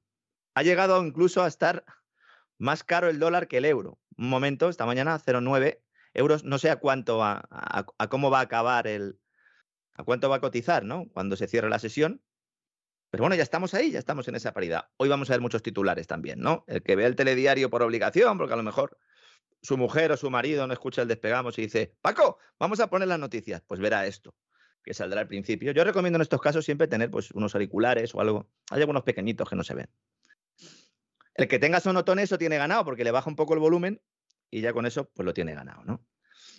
Y ya empiezan a suceder cosas normales que están en los guiones de las prerecesiones. La deuda de Estados Unidos vuelve a ser refugio, experimentando una subida de precio y por lo tanto una rebaja de la rentabilidad. La gente empieza a reclamar deuda de Estados Unidos. Lo que no era normal es que la gente no quisiera deuda de Estados Unidos, pero ya poco a poco se van despejando, ¿verdad? Algunas incógnitas. Se ve que Estados Unidos a corto plazo va a ser ganador de esta crisis, a medio plazo ya veremos. Yo, yo no tengo la menor duda de que a corto plazo es ganador y el gran perdedor es Europa sin ninguna duda. Y le va a costar a Europa la torta un pan. Es decir, se va a estar acordando de la madre que parió a la OTAN por los siglos de los siglos. O sea, de eso yo no tengo ninguna duda. El problema es que, como usted muy bien dice, bueno, si a medio plazo esto yo no voy a decir que beneficia a los Estados Unidos, pero a ciertos lobbies de Estados Unidos, vamos, eso se están haciendo las mm. Indias a medio plazo lo que pase ya con Estados Unidos, con la nación, con los ciudadanos, es otro canta. Incluso con ese mismo dólar, porque claro, efectivamente hay que separar los intereses particulares de las élites que dirigen los designios de los países con lo que suceda luego, ¿no? Con esos ciudadanos, con esas empresas que están eh, desarrollando una actividad en el país, ¿no? Yo tengo serias dudas, don César, y es quizás la gran incógnita que yo todavía no, no puedo solucionar, y bueno, yo creo que nadie, ¿no? Pero realmente es lo que me preocupa. ¿Cuál es el día después de eso? Es decir, se destruye Europa, se destruye la industria europea, el euro eh, por los suelos, se realiza una subida de tipo de interés, luego se, mm, se avanza en, la implantación de las divisas digitales, toda esa agenda que hemos aquí comentado. ¿La gente eh, va a tragar con esto? Porque claro, una cosa es tragar y decir, bueno, te quedas tres meses en casa y te pones una mascarilla y tal, que será un poco, ¿no? El, el primer estadio. El segundo ya es, oye, ahora ya tienes que hacer una serie de sacrificios porque mira, hay un señor ahí en Rusia que es muy malo y tal. Cuando ya no haya que comer, entonces seguirá colando el mensaje, porque si sigue colando, entonces son unas máquinas los ingenieros sociales que han diseñado esto. Entonces, eso entonces lo, que, lo que tendré que hacer directamente será coger los bártulos, irme a Wisconsin y cogerme algún arma que dispare lejos para verlos venir, porque entonces ya me dirá usted. Desde luego, las piezas, como digo, se van colocando para encarar esa recesión la subida de tipo de interés en Estados Unidos está provocando que muchos compradores de viviendas que tenían ya palabradas las operaciones estén diciendo que Ni hablar del peluquín. Hay gente echándose atrás en Estados Unidos que tenían firmadas ya las arras, el equivalente ¿no? a, a las arras, ese compromiso de compra, podríamos denominar, para que todos nos entiendan. La cancelación de la compra de vivienda se ha acelerado hasta niveles no vistos pues desde las, las primeras semanas de la pandemia. Que es que no comprabas una casa porque directamente no podías verte con un ser humano. claro, así difícil comprar la casa. Un 15% de los contratos de arras han sido anulados, don César. Wall Street contiene ahora mismo la respiración, como digo, esperando ese retroceso de los beneficios empresariales que dé inicio oficialmente a la recesión, sobre todo en Estados Unidos, porque en todas y cada una de las recesiones que se han producido en Estados Unidos desde 1950 ha sucedido así. Es decir, los beneficios empresariales dan señales de agotamiento, se acaba la fiesta, señores, y luego ya viene la recesión oficial, ¿no? Esto es así aunque no toda bajada de beneficios empresariales lleva necesariamente a una recesión inmediata. Y esta es la gran clave de esto. ¿no? Por ejemplo, en 2014 y en 2016 cayeron los beneficios de las empresas mucho y las bolsas reaccionaron primero estancadas y luego cayendo a plomo. Pero la recesión no llegó a materializarse hasta las fechas esperadas, que eran posteriormente, casi en 2016-2017. ¿Qué quiero decir con esto? Quiero decir que ahora vamos a tener datos que nos van a decir lo que va a ocurrir dentro de 3, 4, 5 meses. Pero en realidad ya lo sabemos. Si ya todos los departamentos de estudios están diciendo lo que decíamos nosotros aquí en enero. ¿Qué pasa? ¿Que no lo sabían? Claro que sabían, pero tenían que sacar la máxima tajada hasta el último momento, llevarse el último euro, el último dólar. De esto se habla poco en los grandes medios financieros que prefieren centrarse en la fallida compra de Twitter por parte de Elon Musk. Yo de verdad, el que todavía crea en estas cosas, que se compre un silbato y una gorra y que se echa a la calle, ¿no? A ver si le da a alguien algo de dinero, porque por favor. Elon Musk, ¿el salvador de qué? Del Pentágono, a lo mejor podría, podría ser. O bueno, o el Pentágono lo ha salvado a él, ya no sé, ¿no? Algunos dicen que es un extraterrestre, ya. Lo que nos faltaba, sobre todo viendo las imágenes, ¿no? El telescopio espacial este que nos muestra galaxias a todo color. ¿Cómo están en Estados Unidos con esto? Les ha hecho mucha ilusión, ¿no? El, el telescopio este. Todos los medios norteamericanos esta mañana estaban con esto. Mire, don César, que como encuentren al final los extraterrestres, así además en tecnicolor, esto... Bueno, pero, pero es que eh, recuérdese, eh, acuerde usted, eh, acuérdese usted de que el famoso vídeo de No tendrás nada y serás feliz nos decía que antes del 2030 nos íbamos a encontrar los extraterrestres. Estoy en condiciones ahora mismo de afirmar que los suscriptores de cesarvidal.tv este verano van a tener un programa relacionando el gran reseteo, la agenda globalista, los proyectos de ingeniería social de los años 70 y la ufología en un programa que seguro que va a dar mucho que hablar porque tiene mucho que ver con todo lo que estamos viviendo en estos tiempos de manipulación y control social. Ahí lo dejo. ¿Alguno ya se habrá puesto nervioso? Bueno, pues suscríbanse a cesarvidal.tv que vamos a seguir todo el verano subiendo, publicando contenidos y contestando ¿no? a todas sus dudas. ¿no? Pero volviendo a la Tierra, volvemos a la Tierra, de repente, ¿no? También es noticia la visita de la secretaria de Tesoro Janet Yellen a Japón, que cómo lo tiene que ver, que los japoneses le han dicho, oye, que alguien nos eche una mano, primo, échame una mano. Mi divisa está en caída libre. Se acaban de cargar al, al primer ministro, ¿no? Shinzo Abe allí, de aquella manera. Vamos cuesta abajo y sin frenos. Es ya la tercera década perdida. Nos estáis diciendo que si hay lío en Taiwán, vamos a tener nosotros que sacar también ahí los helicópteros. Y necesitamos la ayuda. es que es el colmo. Es, el colmo. Hay informes de think tanks militares estadounidenses que, que especifican como uno de los escenarios más plausibles en un enfrentamiento con China un ataque de Japón para defender Taiwán. Hombre, bueno, vamos a ver, vamos a ver. El difunto hace pocos días sabe es que se comprometió a eso. Es decir, el tipo impulsó una reforma de la Constitución para que el ejército japonés, que es meramente defensivo, no puede actuar fuera de Japón, etcétera, se cambie el concepto y entonces resulte que el nuevo concepto es de defensa extendida. Y la defensa extendida puede implicar meterse en un lío en Taiwán. O sea, bueno, hacer esto Japón, Japón ha decidido suicidarse. Y Japón ahora mismo eh, está pisando el acelerador en el tema del militarismo y en el de la ideología de género hasta tal punto que, por ejemplo, el Partido Comunista del Japón, que siempre ha existido, Hombre, claro, fíjese, ideología de género en Japón. Exacto. Bueno, el Partido Comunista del Japón siempre ha sido la justicia social y el Sí, sí. pacifismo. Sí. ¿eh?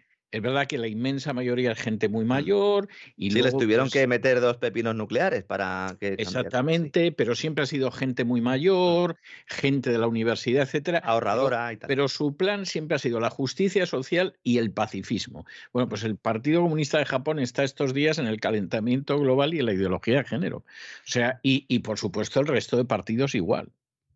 Sí, sí, y, cuidado porque cuando un país está en una crisis endémica, como, como está Japón, con un alto endeudamiento, la mejor manera de justificar gasto público es con las infraestructuras. Las infraestructuras hoy en día son fundamentalmente las infraestructuras con la excusa sostenible, que es la etiqueta que se les pone siempre, y la guerra. Y la guerra. Y ya está, no hay nada más. Además, Japón es un país que tiene que importar toda la energía. Claro, porque es que pasó una cosa en Fukushima y tal, y ya no, ya no querían eh, centrales nucleares. Que por cierto, el accidente de Fukushima fue mucho menos grave de lo que mucha gente piensa. Fue grave, pero en Bueno, y de además los japoneses reaccionaron como reaccionan los Sí. japoneses, que esa es otra. Sí, pero que en términos de, de bajas eh, humanas y tal, de vidas humanas, es, es irrisorio lo que, lo que pasó allí. No sé si, si murió alguien, pero hace poco leí un informe y de verdad que se han inflado mucho las cifras porque interesaba destruir la, capacidad nuclear de Alemania y ahora pues el problema que tiene Alemania es que no tiene cómo generar energía, ¿no? Bueno, pues va allí, eh, Yellen tiene esa reunión con, con el gobierno de Japón y entonces sacan un comunicado conjunto y yo digo, bueno, a ver qué medidas van a adoptar para proteger al yen y así lo cuento en el despegamos de hoy. No, pues no hay ni una. Entonces vamos a ver, si me están diciendo ustedes que van allí para explicar o para plantear a Japón que el tesoro está con ellos, no sé, además de darle eh, pues un poco de ánimo, decirle, vamos chavales, ¿qué habéis hecho? Dice, no, lo que nosotros vamos a hacer es establecer un límite al precio del petróleo ruso. Y dale con la... Pero vamos a ver. Y vuelve la burra al trigo, Es que, de verdad, que diría un castizo. ya no se habla tanto de prohibir la compra de crudo siberiano, si se fija, don César. Ya no dicen prohibir. Ahora dicen que, bueno, se compra, pero poniéndole un precio máximo. A mí me parece de una desvergüenza lo de esta gente. Es algo, pero, pero vamos, verdaderamente para, para romper a llorar la, la desfachatez y la desvergüenza de la OTAN, de sus siervos de la Unión Europea y, y todo lo demás. Y luego la falta de capacidad analítica de unos grandes medios, unos Bloomberg, unos Financial Times, unos Wall Street Journal, que aunque estén en la cábala, si queremos denominarlo así, pero normalmente uno encontraba análisis justificando algunas cosas, también eh, al- algunos otros economistas planteando un poco la, la disyuntiva, eh, pues no sé, generando un poco ese, ese clima de opinión, ese clima había- académico. Había, eh, decían algunas verdades. Sí, y uno, si lea con atención o leía con atención, siempre había párrafos, ¿no? Con, con información mollar, que a lo mejor no estaban en el titular, pero estaban allí. Pero ahora nadie analiza eso, pero vamos a ver. ¿Qué tendrá que decir Estados Unidos y Japón de a qué precio vende Rusia el petróleo? Pero ¿cómo pueden modificar el precio al que vende Rusia el petróleo? Es que no pueden. Yo de verdad, es que lo sigo sin comprender. ¿Cómo puedes fijar el precio máximo de una materia prima que no tienes? Porque si me dijeran, no, vamos a ponerle un precio máximo al petróleo, pues digo, bueno, pues a lo mejor se pueden poner de acuerdo Arabia Saudí, se pueden poner de acuerdo Estados Unidos y crear un petróleo A que digan que es un petróleo sostenible porque es el petróleo anti-Putin, antiguerra o anti-Rusia. Podrían hacerlo. Pero claro, lo que están diciendo es fijar el precio máximo del petróleo ruso. Que además de no tenerla, quien la tiene es el tipo al que le están lanzando paquetes de sanciones todas las semanas. Yo he preguntado en el Ministerio de Transición Ecológica, el de Teresa Rivera, que menudo, menudo papelón también estos, y, y ellos no lo saben. Dicen, respaldamos la propuesta del G7 de limitar los precios a los que los compradores adquieren el petróleo ruso. Es que me parece, es que parece una broma. Imagínense que ustedes van a una tienda y dicen, no, no, no, yo no pago eso. Por... No, no, me lo tiene usted que vender al precio que diga yo, pero vamos a ver. De hecho, lo que están haciendo las sanciones es aumentar el precio del petróleo ruso, cuando el comprador es occidental. Es al revés.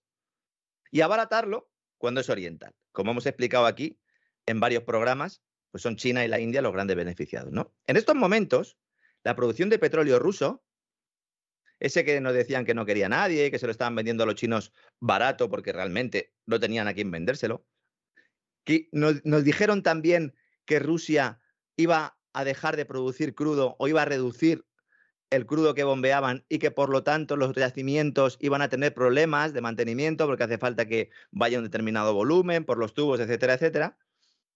Mentira. La producción de petróleo ruso ha vuelto a los niveles previos a la entrada de Rusia en la guerra de Ucrania en estos momentos. 10 millones de barriles al día. ¿Cómo? Pues aumentando las ventas a Asia y reduciéndolas levemente a Europa, pero no porque no quieran venderle el petróleo, sino porque es que hay algunos que ya no compran. Alemania sigue comprando, ¿eh? Y otros países también, pero algunos no, ¿no? O han reducido sus volúmenes. También porque estamos ahora mismo en verano. En estas horas, prácticamente ahora, en la Casa Blanca se está lanzando un mensaje a la OPEP, al cártel petrolero, justo antes de la visita de Biden a Oriente Próximo, Oriente Medio para nuestros oyentes americanos, un viaje del que hablamos también el pasado sábado en el Gran Reseteo, en cesarvidal.tv. Pues bien, el asesor de Seguridad Nacional de la Casa Blanca, Jake Sullivan, ha pedido al cártel que aumente el bombeo de petróleo. Es decir, es que me parece magnífico. Pero vamos a ver, eh, Sullivan. En la OPEP, ¿quién está? ¿Quiénes son los dos países que manejan la OPEP? Arabia Saudí, que para eso va allí Biden a pasar la gorra, y Rusia. Si Arabia Saudita ha dicho que no pueden producir más ¿Qué quieres? ¿Que aumente la producción Rusia? Es que a lo mejor quieren que aumente la producción Rusia. Y nos dicen, la OPEP, el cártel petrolero, anuncia un aumento del bombeo. Y buena parte de ese crudo, ¿de dónde es? Pues ruso. Esto es como lo de las compras de gas natural por parte de España, ¿no? Habla usted en su editorial hoy, ¿verdad? Ese, de esas compras, ¿no? España ahora mismo el 24... Es que parece que se va a acabar el gas, ¿eh? O sea, se han puesto a comprar gas ruso como si se fuera a acabar.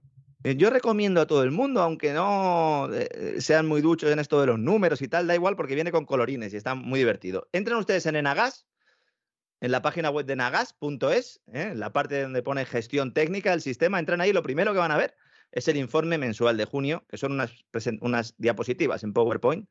Es un PDF, se lo descargan ustedes y lo ven por sus propios ojos. En junio, el 24% del gas que ha comprado España se lo ha comprado a los rusos. Le preguntan a Teresa Rivera en rueda de prensa, oiga, pero ¿y cómo puede ser esto? No, nos están diciendo ustedes que tenemos que renunciar, que tenemos que bajar la calefacción, que va a haber un momento en el que vamos a tener que aplicar racionamientos energéticos, porque Rusia es muy mala y porque hay que dejar de comprar gas a Rusia, porque si no financiamos la guerra. Y resulta que Rusia es el segundo mayor eh, mercado del cual extraemos el gas en el mes de junio y dice Teresa Rivera, no, es que esto son decisiones de compañías privadas, que claro, ellas tenían ya los contratos firmados. Claro, y como no son porcelanosa, pues, pues claro, no se puede defecar en ellas el liberticida Zelensky. Claro, si fuera porcelanosa, vamos, viene Zelensky y empieza a darle guantazos hasta que se le caen los dedos de la mano. Pero claro, como son compañías de ese tipo, esto ya es otra cosa, ¿eh? esto ya es diferente. Anda, que los que aplaudieron a Zelensky Mm. con lo de porcelanosa y todo lo demás, ¿cómo se retrataron? Sí, bueno, en ese caso yo creo que es profundo desconocimiento, ¿verdad? Eh, de muchas cosas. Bueno, eso yo no lo excluyo tampoco. Creo que de política internacional, en general, los parlamentarios españoles no tienen ni pajolera idea. Iba a decir que saben lo mismo que yo de barcos, pero no, porque yo de barcos ya poco a poco. De barcos sabe más, efectivamente, vamos. De, hecho, el gas este de Rusia, mucha gente pregunta, bueno, pero ¿y por dónde viene? el gas de Rusia, pues este viene en barcos metaneros. Esos barcos que decían que ya no podían circular porque hay una normativa de la Unión Europea que en uno de los paquetes de sanciones lo que hicieron fue prohibir a las aseguradoras que aseguraran a los, buques, metaneros.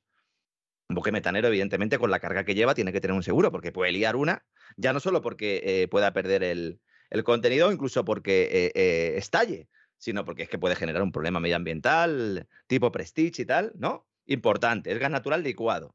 Además que durante el viaje también, pues contaminan un montón, lo explicamos un día, no vamos a entrar un poco en esto. Pero nos dicen, oigan, prohibido asegurar. Entonces, se van, las empresas rusas hablan con la India, buscan una empresa intermediaria en Dubái, allí hacen el seguro para los buques metaneros y entonces esos buques vienen a España a descargar. Pero, ¿qué me están contando? ¿Qué pasa? Que todo esto que provoca fundamentalmente que el precio sea mucho mayor. Si le vas a seguir comprando gas a Rusia, no puedes aplicar sanciones a los hidrocarburos rusos y decirnos que estás aplicando sanciones si le vas a seguir comprando. Y la ministra Teresa Rivera diciendo que esto son decisiones de empresas privadas. Pero no me cuente usted milongas. ¿Qué empresas privadas? Eso es como lo de las eléctricas, ¿no? Son empresas privadas. No, son privados sus beneficios. Las pérdidas se socializan, la tarifa la marca el gobierno y cuando, como es el caso, hay un mercado internacional con un precio internacional, le llamamos mercado por llamarle algo, pero estamos diciendo que el precio lo están fijando países productores, son cárteles, oligopolios, de mercado nada. El primer país suministrador de gas en el mes de junio a España es Estados Unidos, con un 29,6% del total.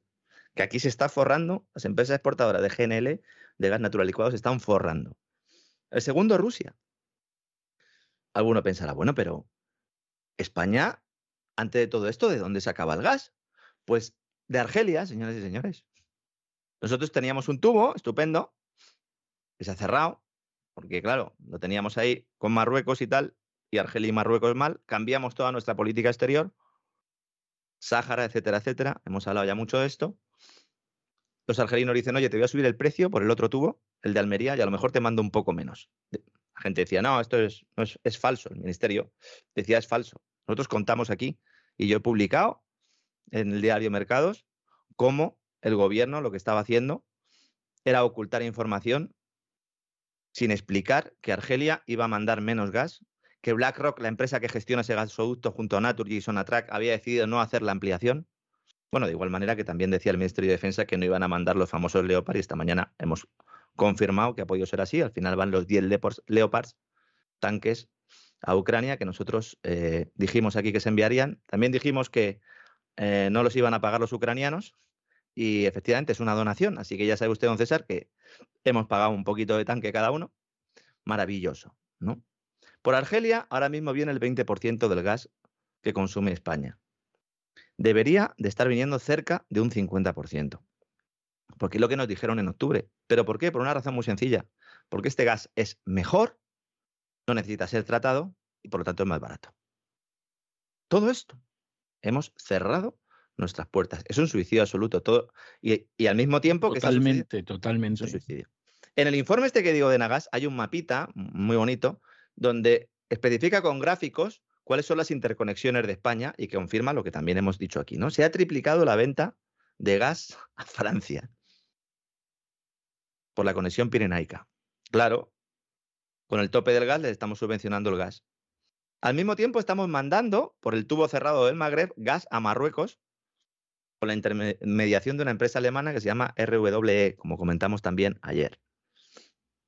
De verdad, la política energética de, sobre todo de Teresa Rivera, yo siempre voy para atrás, pero creo que es con diferencia el peor ministro de Energía que ha, que ha estado en España.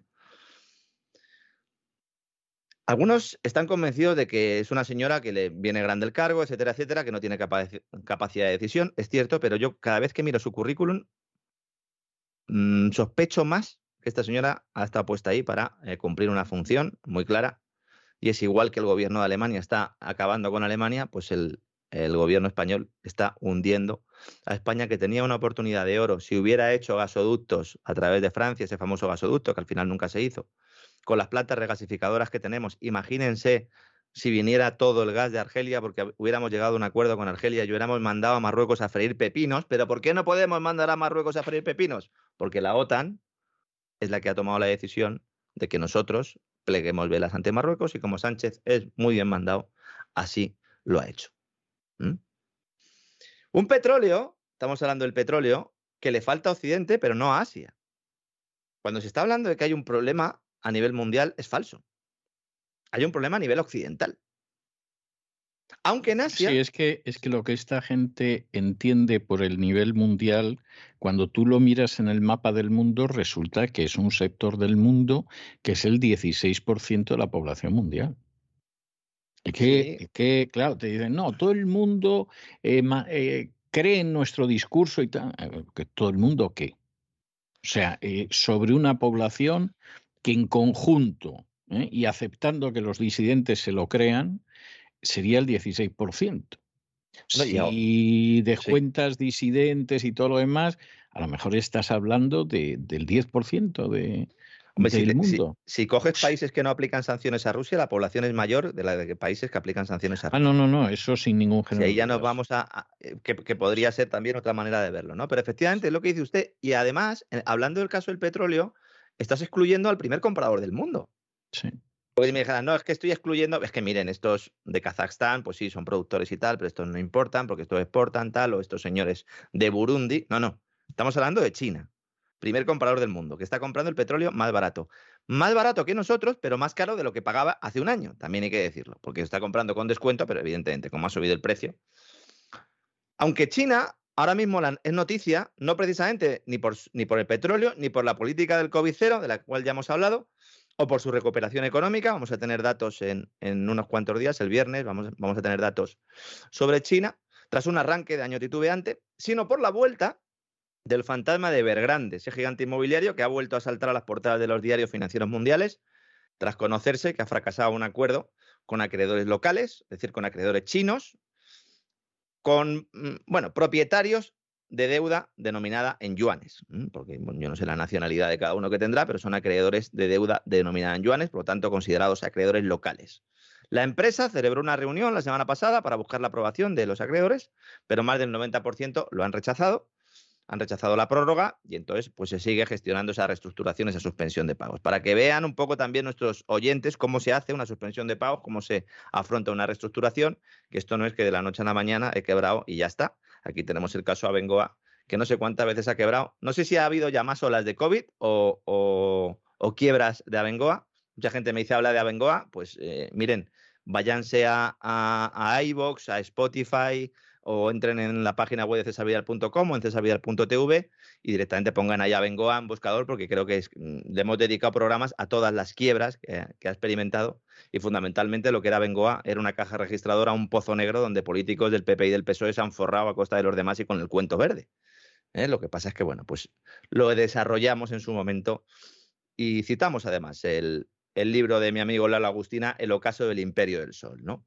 Bueno, volvemos a China. La empresa Evergrande está inmersa en un plan de reestructuración de una deuda que asciende a 300 mil millones de dólares al cambio, ¿no?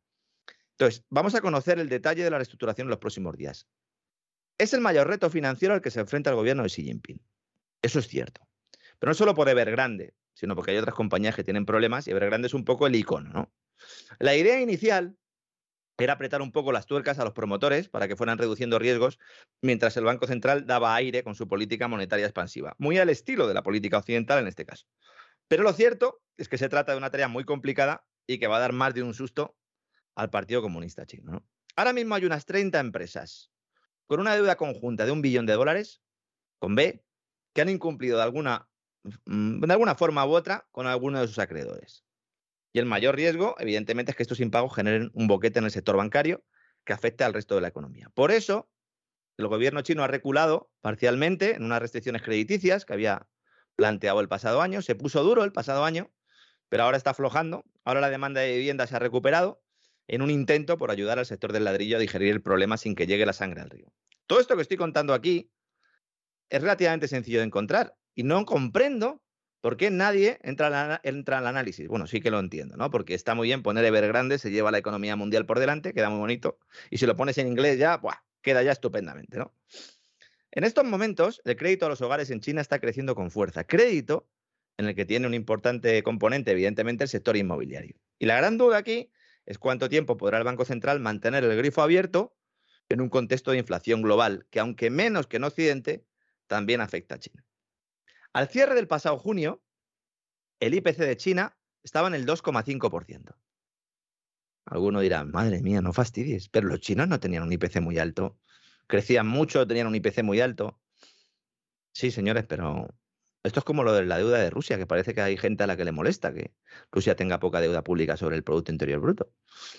Lo que les debería molestar es que los países occidentales la tengamos tan, tan alta, ¿no? Este 2,5% es una cifra 3-4 veces inferior a la que tenemos en Europa o en Estados Unidos. Eso sí, los precios industriales crecen a una tasa del 6,1%, es decir, que empieza a notarse el efecto inflacionario también en China. En China hay un paro del 6%. Es un país muy grande, pasa como en Estados Unidos, pero es, una tasa de paro baja. Es una tasa de paro muy baja, sí. y yo me atrevería a decir que posiblemente en la práctica es más baja todavía en determinadas regiones, evidentemente, ¿no? Cuando hablamos de medias, evidentemente es así. Hay zonas donde todavía esa, hay un alto componente agrícola, hay otras zonas donde están todavía con una primacía industrial, pero ya hay capitales donde ya fundamentalmente son economías de servicios bueno, de hecho tienen inmigración. Vamos a ver, Sí. que esto, Sí. esto pueda sonar Sí, raro. derribando pero- mitos con César Vidal y en China, en China hay una inmigración muy fuerte extranjera, ¿no? Y entonces hay gente que, mm, pero y hay gente que efectivamente eh, quiera en un momento determinado vivir en China, pues mire usted a, a millares, a millares, igual que por ejemplo muchos españoles, ¿eh? Hay bastante, te encuentras españoles, sí, ingenieros, eh, españoles. gente del ámbito tecnológico también. Bueno, incluso pones un día la televisión y aparece cantando Luz Casal.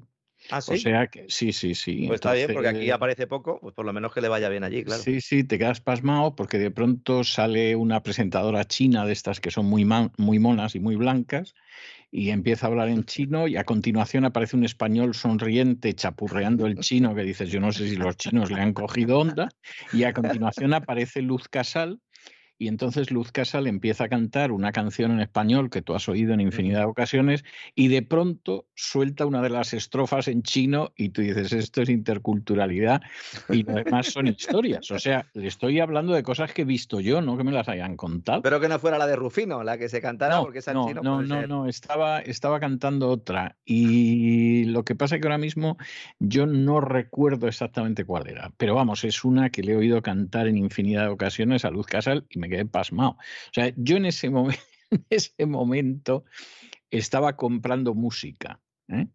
Y en la tienda de música, que era una tienda pequeña, pero muy bonita, muy bien decorada, o sea, muy, muy exquisita, como hacen estas cosas los chinos, tenían puesto un televisor y, y entonces, pues yo empecé a ver aquello mientras estaba buscando la música y dije, ¿pero esto qué es?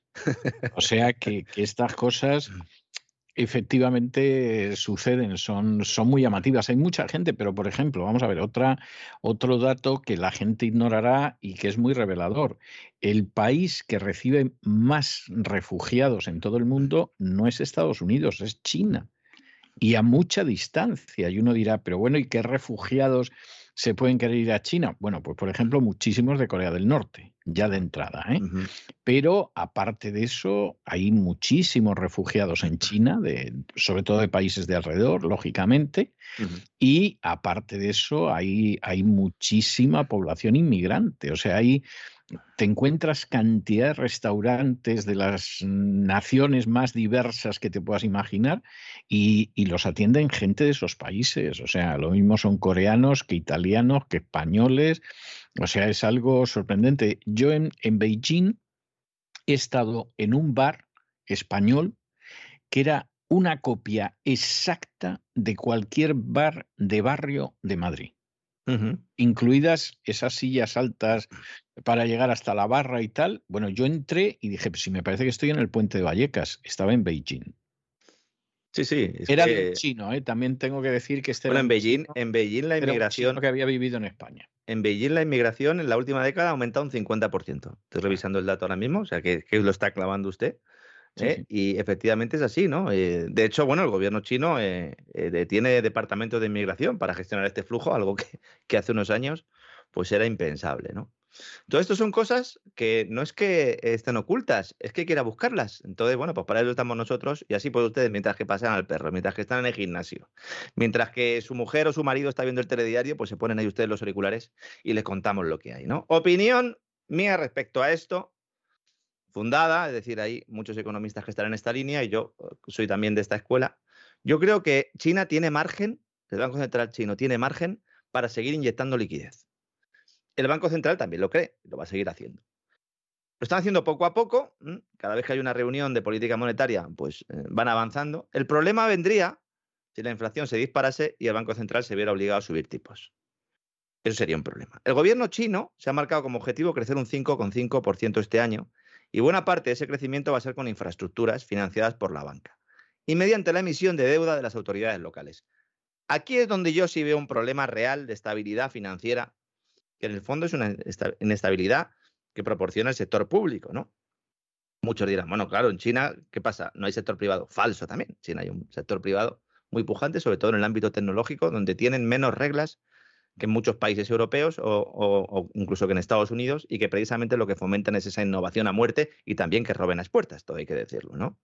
Pero estos eh, eh, organismos locales, eh, administración local, podríamos decir, han acumulado una buena parte de deuda a través de una cosa que se llama los vehículos de financiación de los gobiernos locales, LGFV, por sus siglas en inglés, por si alguien quiere buscarlo, que ascienden a 8 billones de dólares.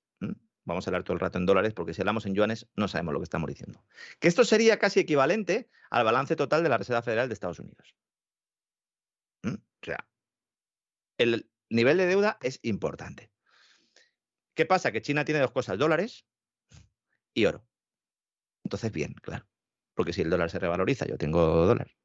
¿No? Si tengo oro, pues estupendo, porque también me protege contra la inflación y también me da credibilidad ante los mercados. Y además tengo una ruta de la seda extraordinaria y voy a llevar el yuan por el mundo. Y además, pues mm, voy a ser un país que siga comprando petróleo a un bajo precio. Pues entonces, bien. Entonces, estos son los famosos denominados ¿no? en el argot como vientos de cola, ¿no?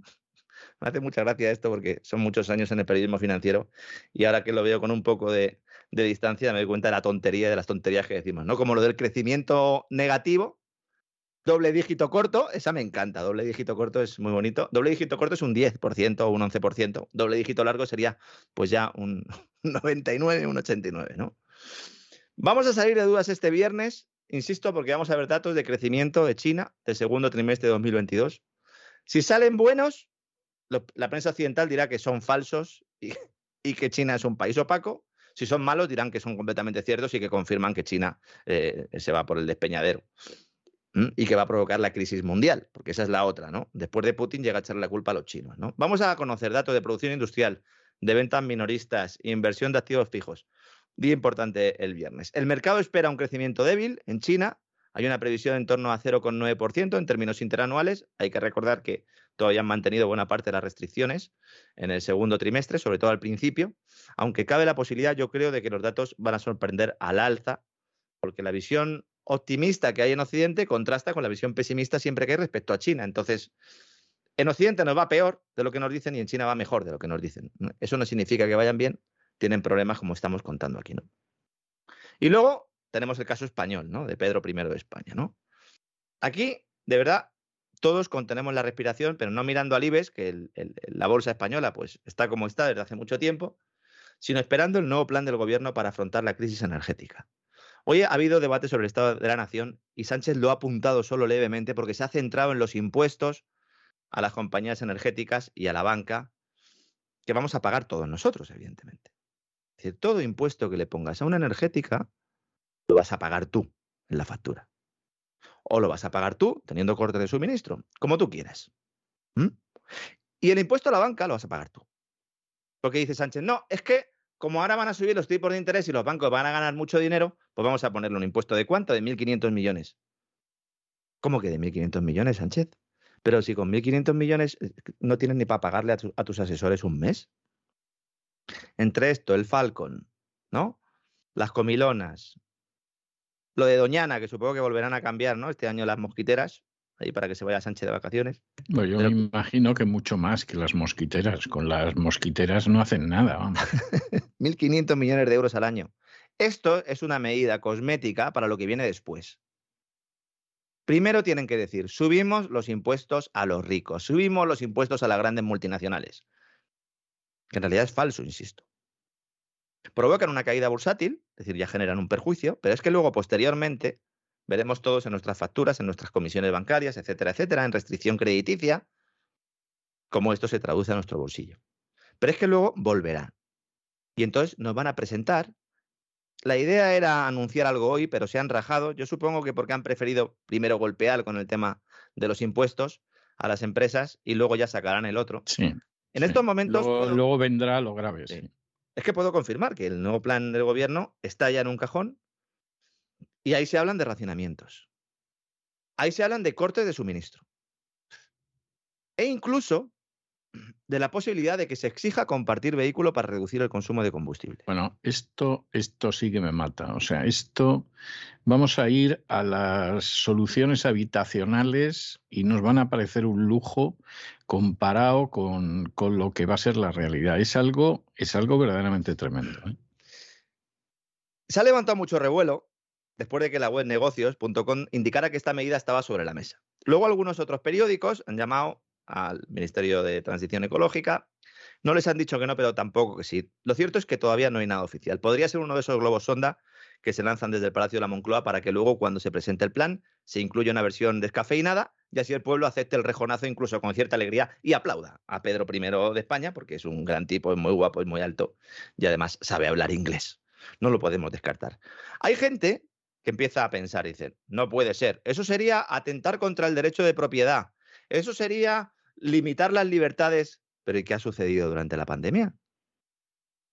Pero no nos decían que no podíamos ir con un familiar en nuestro coche, que no podíamos ir en nuestro coche con un familiar. Y además, cuando no han dejado de hacer eso desde hace un montón de tiempo. O sea, yo, cuando de pronto alguien dice, bueno, pero es que las libertades es que no sé qué, y es para decir, pero bueno, dígame usted, buen hombre, ¿en qué país ha estado viviendo usted eh, en los últimos años?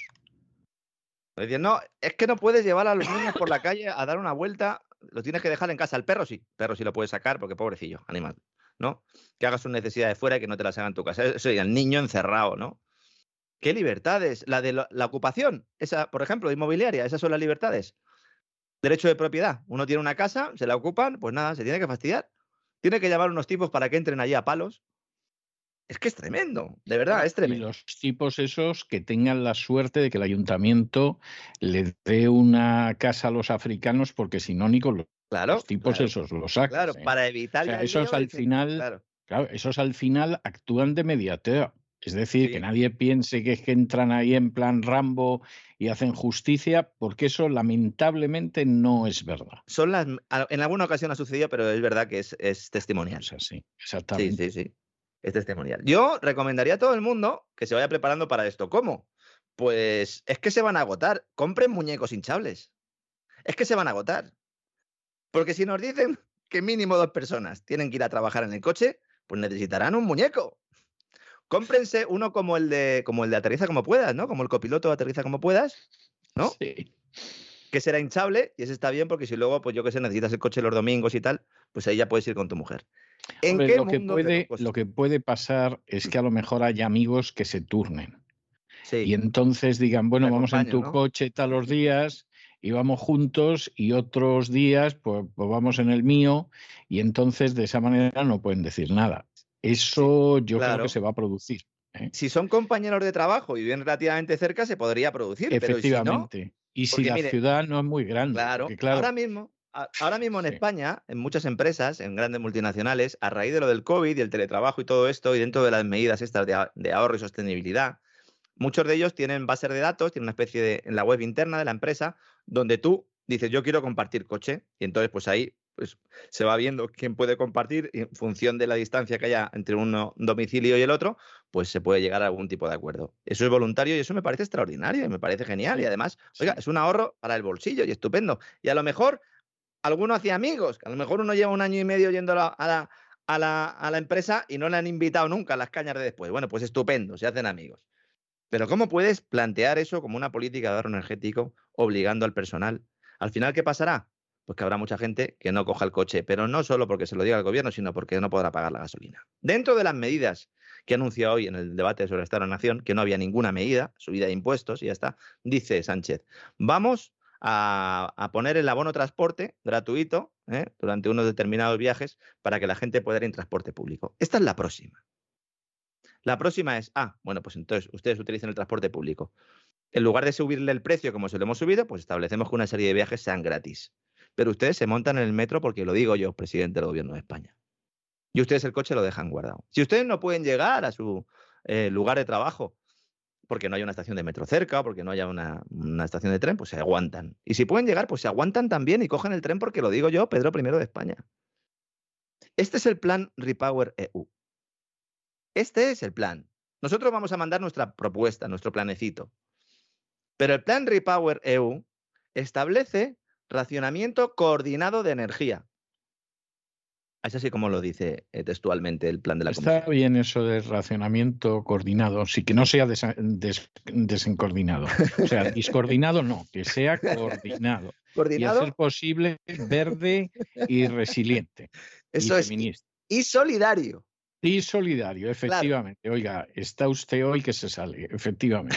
es que además lo pone, dice, no, esto tiene que ser solidario. Pues si tiene que ser solidario, entonces no puede ser coordinado y obligado. Pues si soy solidario, yo tengo que ceder por solidaridad, no porque me ponga usted una pistola en la cabeza. Lo hemos sí, es que lo que quiere es que le coma el tigre. O sea, de verdad, es, algo. Vamos a ver si, si, ponemos algo de nuestra parte, don Lorenzo. Claro, vamos a ver, gasoducto Nord Stream 1, cerrado, ¿no? Mantenimiento, tal, como explicamos ayer, ¿no? Hay dudas sobre el volumen de gas que llegará a Europa de los yacimientos siberianos el próximo invierno. Fenomenal. La presidenta de la Comisión Europea, bautizada por usted como Ursula von der Bruggen, yo creo que ese ha sido el, apodo claramente del, año, de la temporada y seguramente de, la historia de la voz. Lleva días diciendo que nos tenemos que preparar para lo peor. Dice, prepárense para lo peor. Hombre, lo peor es que un día llamen a mi casa y aparezca usted. Eso es lo peor. Bueno, fíjese, fíjese cómo estará la cosa. ¿eh? Fíjese cómo estará la cosa que el perro de mi hija lleva unos días guardando comida debajo de la alfombra. Y yo personalmente estoy convencido de que es que le escucha a usted todos los días. O sea, aprovechando que efectivamente mi hija, pues mientras está trabajando y tal, el despegamos, otras partes a lo mejor no tanto, pero el despegamos lo oye a diario. Yo desde que me enteré ayer de que el perro ha empezado, y no lo había hecho nunca, a guardar comida debajo de la alfombra, cada vez estoy más convencido de que él ha sacado sus conclusiones. No digo que el perro eh, sea más inteligente o menos inteligente que otros oyentes nuestros, pero que el perro lo ha interpretado y ha dicho aquí vamos a guardar comida debajo de la alfombra por lo que pueda acontecer, eso no tiene discusión alguna. Hombre, además un perro inteligente, porque en este caso sería bilingüe, ¿no? Porque entendería el inglés y el español, lo cual pues también es una... Es una bueno, entiende bien el alemán también. El alemán también, bueno. También, pues sí, sí, sí, sí. De hecho, muchas de las instrucciones eh, se las las dan en alemán, o sea que, vamos, el perro es un talento. Pues nada, habrá que mandárselo a George Soros para que le eche una mano en política energética, porque ya sabe más el perro de lo que sabe su ministro de Energía, Transición Ecológica, o como demonios se llame la cartera allí, que de verdad los nombres de las carteras ministeriales también son de traca, ¿no? En el texto Repower EU, ese que algunos piensan, no sé, que no existe o algo, porque me escribe mucha gente diciendo, ¿de dónde ha sacado eso? repowereu.com, es decir, Métanse ahí y véanlo. Se trazan, abro comillas, medidas en caso de interrupción repentina del suministro de gas ruso, planes nacionales de emergencia, medidas regionales, cooperación regional reforzada, esta me gusta también. Cooperación regional reforzada, dice, bueno, hay cooperación regional, pero como, como no cumplas voy y te pego con el palo. Esa reforzada. Y luego, racionamiento coordinado bajo el principio de solidaridad. A mí es que de verdad se me queda el alma a los pies porque yo digo, pero ¿qué necesidad, qué necesidad tenemos nosotros de todo esto?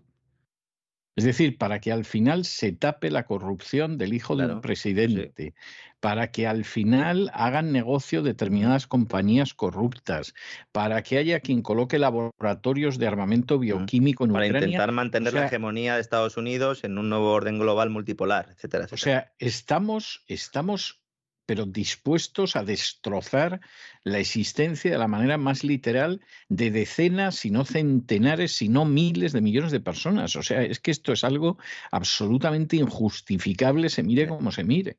En España, a pesar de las barbaridades que se han hecho en política energética, a pesar de eso, como teníamos una, digo teníamos poca dependencia del gas ruso, porque claro, si ya es el segundo mayor cliente nuestro, es espectacular, ¿no? Pero nosotros, como teníamos el gas que venía de Argelia, teníamos nuestras plantas regasificadoras, por si en algún momento había problemas y había que importar gas natural licuado. De hecho, estaban las plantas regasificadoras al 30% de su capacidad antes de todo este lío, ¿no? Teníamos también, bueno, pues los molinillos y los paneles que nos han costado un ojo de la cara, pero que bueno, que ya están participando en el mix energético. Las nucleares no las hemos acabado de cerrar, con lo cual garantizaban que no se interrumpa el, el suministro, ¿no? Y esas centrales de ciclo combinado, como digo, quemando gas, nos habíamos cargado el carbón, pero éramos prácticamente autosuficientes, ¿eh? Sí, sí, sí, sí. De hecho, se abrió un debate el pasado octubre cuando se cierra el gasoducto del Magreb y decíamos, ojo que podemos tener problemas. Y yo hablé con los de Nagas y me dijeron, mira, tenemos las plantas regasificadoras al 30% de su capacidad, vamos a abrir slots para que vengan más metaneros, nos va a costar un ojo de la cara, pero va a haber, va a haber gas. Y ahora nos dicen, no, como ustedes tienen gas, si a Alemania le falta, ustedes renuncian al consumo. Es, es que es, es verdaderamente tremendo. ¿eh? La ministra Rivera ha admitido que trabaja en este plan. Dice, aunque un corte total del gas ruso no va a afectar a España de forma directa, tiene impactos, porque afecta a los precios y porque a nadie le interesa que otros miembros de la Unión Europea tengan problemas. Por eso trabajamos en una hipótesis que nos permita ser solidarios con otros Estados miembros.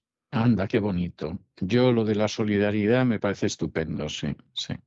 Y luego dice, estamos viendo cómo actualizar el plan de contingencia. ¿Qué plan de contingencia vas a actualizar si no tienes ninguno? Lo que vas a crear es uno.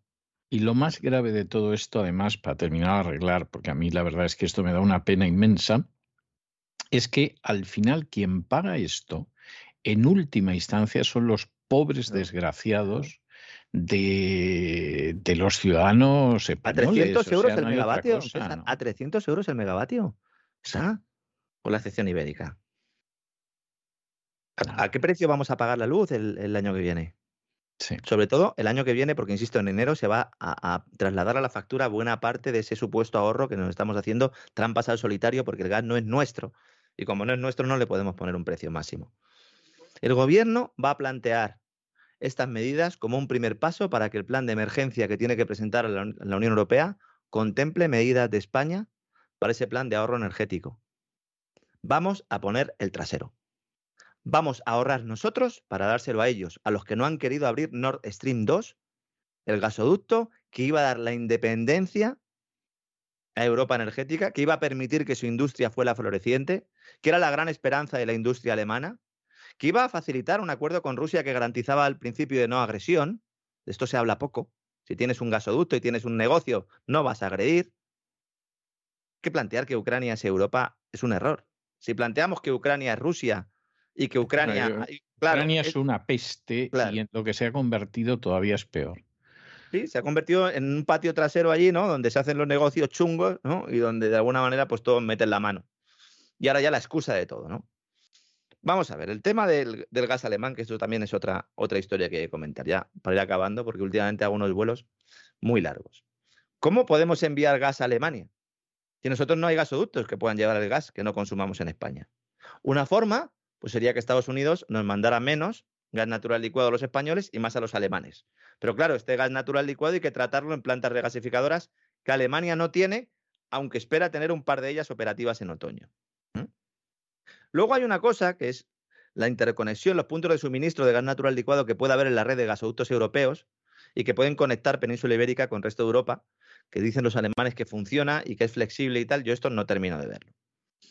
Lo que está claro es que al final como decía usted, como siempre vamos a pagar justos por pecadores. Y encima, a quienes protestemos, nos dirán que somos insolidarios, claro, porque no queremos dar gases, eh, gas a Alemania, fíjense, los niños alemanes, qué mal están pasando. Que somos prorrusos también, que somos asesinos, antidemócratas. Y ese es el plan. Es un plan que no podría realizarse si no existiera una masa enorme de borregos que siguen las consignas que se les implantan en sus cerebros desde la política, desde los grandes medios, esos que después de pelarse de frío en sus casas, después de comer comida de lata, tras encender velas para poder leer, pues se van a levantar al día siguiente, se ducharán con agua fría para ir a su centro sanitario a ponerse la cuarta, la quinta o la sexta. Y eso va a ser el otoño y el invierno que viene. Propaganda sanitaria, propaganda bélica, propaganda económica. Eso es lo que vamos a tener hasta en la sopa, don César. Y mientras nos dirán que nos dan ayudas sociales. Sí, y, sí, que se acabó el problema porque vamos a apoyar a las familias. Hoy ha dicho Sánchez, ¿me voy a dejar la piel para proteger a las familias? Es que tiene la cosa narices. Que se va a dejar la piel, pero que se va a dejar la piel ¿dónde? En el gimnasio. O sea, es que. O sea, a lo mejor es que se quita la piel y luego, pues, no sé. Sí, ella lo hace un No sé, claro, no sé. Sí, sí, claro, ¿Mm? claro. Este es el escenario, don César. Este es el escenario. Así que nada, insisto, eh, se van a acabar en Amazon los muñecos hinchables. En maniquís también es una opción. Yo que sé si tienen a lo mejor algún, algún familiar que tenía una zapatería o que, bueno, zapatería no, que tenía alguna tienda de ropa y tal, de esas que cerraron con la crisis y tienen unos maniquís, pues eh, puede ser una opción porque el gobierno está en ello. No quieren que cojamos los vehículos particulares, quieren que cojamos el transporte público, fundamentalmente el tren están hundiendo al sector aéreo. Hay un caos, un caos aéreo en Europa en estos momentos de escándalo porque los gobiernos no han facilitado a los aeropuertos los efectivos policiales necesarios para hacer los controles. Y sabiendo que se iba a disparar la demanda, lo han hecho porque hay que acabar con el sector aéreo. Es, es verdaderamente es algo que, vamos a ver, porque tenemos la experiencia de la Unión Soviética, que los tontos creen que el sistema se cayó porque se cayó y los que nos hemos molestado en estudiar las medidas que tomó Gorbachev y, cómo eso afectó a la macroeconomía, sabemos que lo hundieron desde dentro. Y al final, hasta los sistemas más estables, finalmente, si usted toca en determinados puntos, esto es como un combate de aikido, los, los estampanas contra el suelo. Entonces, claro, los que en su momento a diferencia de la inmensa mayoría que no hace nada más que rebuznar al respecto, hemos estudiado cómo se, se hizo explotar desde dentro la Unión Soviética para hundirla, somos conscientes de que el actual sistema lo pueden hacer explotar desde dentro y en algunos países con mucha más facilidad de lo que pasó con la Unión Soviética. O sea, estamos en una situación de extrema gravedad y o realmente la gente se entera o vamos hacia la dictadura globalista, eso sí, después de haber reducido al hambre y a la miseria a la aplastante mayoría de la población mundial. Y cuidado porque ahora es el caldo de cultivo para que salgan recetas mágicas. Claro. Para que salgan gobernantes ofreciéndonos el oro y el moro, nunca mejor dicho. Claro. Y entonces, claro, pues todos como borregos también trasladaremos nuestra vista a ese nuevo Mesías. Así es como nacen todos esos Mesías, esos falsos profetas, ¿no? Decía Jesús. Decía, cuidaros de los falsos profetas, ¿no? De los falsos Mesías, ¿no? Y al final, pues estamos un poco en eso. Así que. Estamos en eso, sí. Ojo a visor, por lo menos, como siempre digo, ¿no? Lo podemos pasar mejor, lo podemos pasar peor, podemos tener un trabajo, podemos no tenerlo, que nos vaya en la vida de una manera o de otra, pero encima no vamos a ponerle buena cara a esta gente y ni vamos a, tener un desconocimiento sobre lo que están haciendo, porque es fundamental comprenderlo. Y una vez que lo comprendamos todos y que haya masa crítica, pues eso, esa masa crítica a su vez de borregos que mantienen el sistema, pues irán reduciéndose. De momento yo en España tengo poca esperanza, porque la verdad, aquí viendo que la mayor parte de la gente que pueda hacer un análisis similar o parecido al que tenemos nosotros acto seguido nos dice que este político o el otro es el que nos va a salvar, digo, pues entonces no hemos, creo que no hemos entendido nada, ¿no? No, no, no, no, han entendido nada en absoluto. Hmm. Yo lamento decirlo, pero en los últimos tiempos uno de los seres a los que veo más inteligentes es al perro de mi hija que ya ha empezado a meter comida debajo de la alfombra. Eh, es, demuestra tener más capacidad de reacción y más rapidez de neuronas que la mayoría de los seres humanos que conozco. pues habrá que estar atentos. Me da pena decirlo, pero es así. ¿eh? Habrá que estar atentos y si en algún momento ve usted, don César, que coge alguna mascarilla o algo y la guarda también, pues entonces nos avisa porque entonces ya sabremos que vienen otra vez los confinamientos y no podremos... Yo le tengo dicho a mi hija que me tenga al corriente lo que hace ya, ya me ha adelantado a su sugerencia, Lorenzo. Muy bien, don César. En fin, don Lorenzo, un abrazo muy fuerte. Hasta mañana. Un abrazo, hasta mañana. Makes the world go around, the world go around, the world go around. Money makes the world go around, it makes the world go round. La economía que se fue con Roberto Centeno.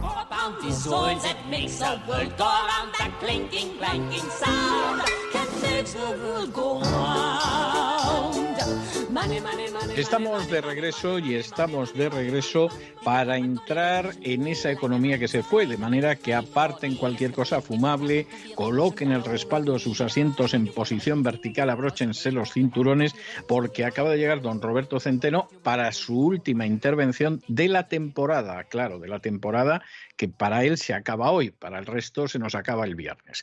Muy buenas noches, don Roberto. ¿Por dónde vamos a ir hoy? Muy buenas noches. Bueno, hoy hay un montón de cosas, ¿eh?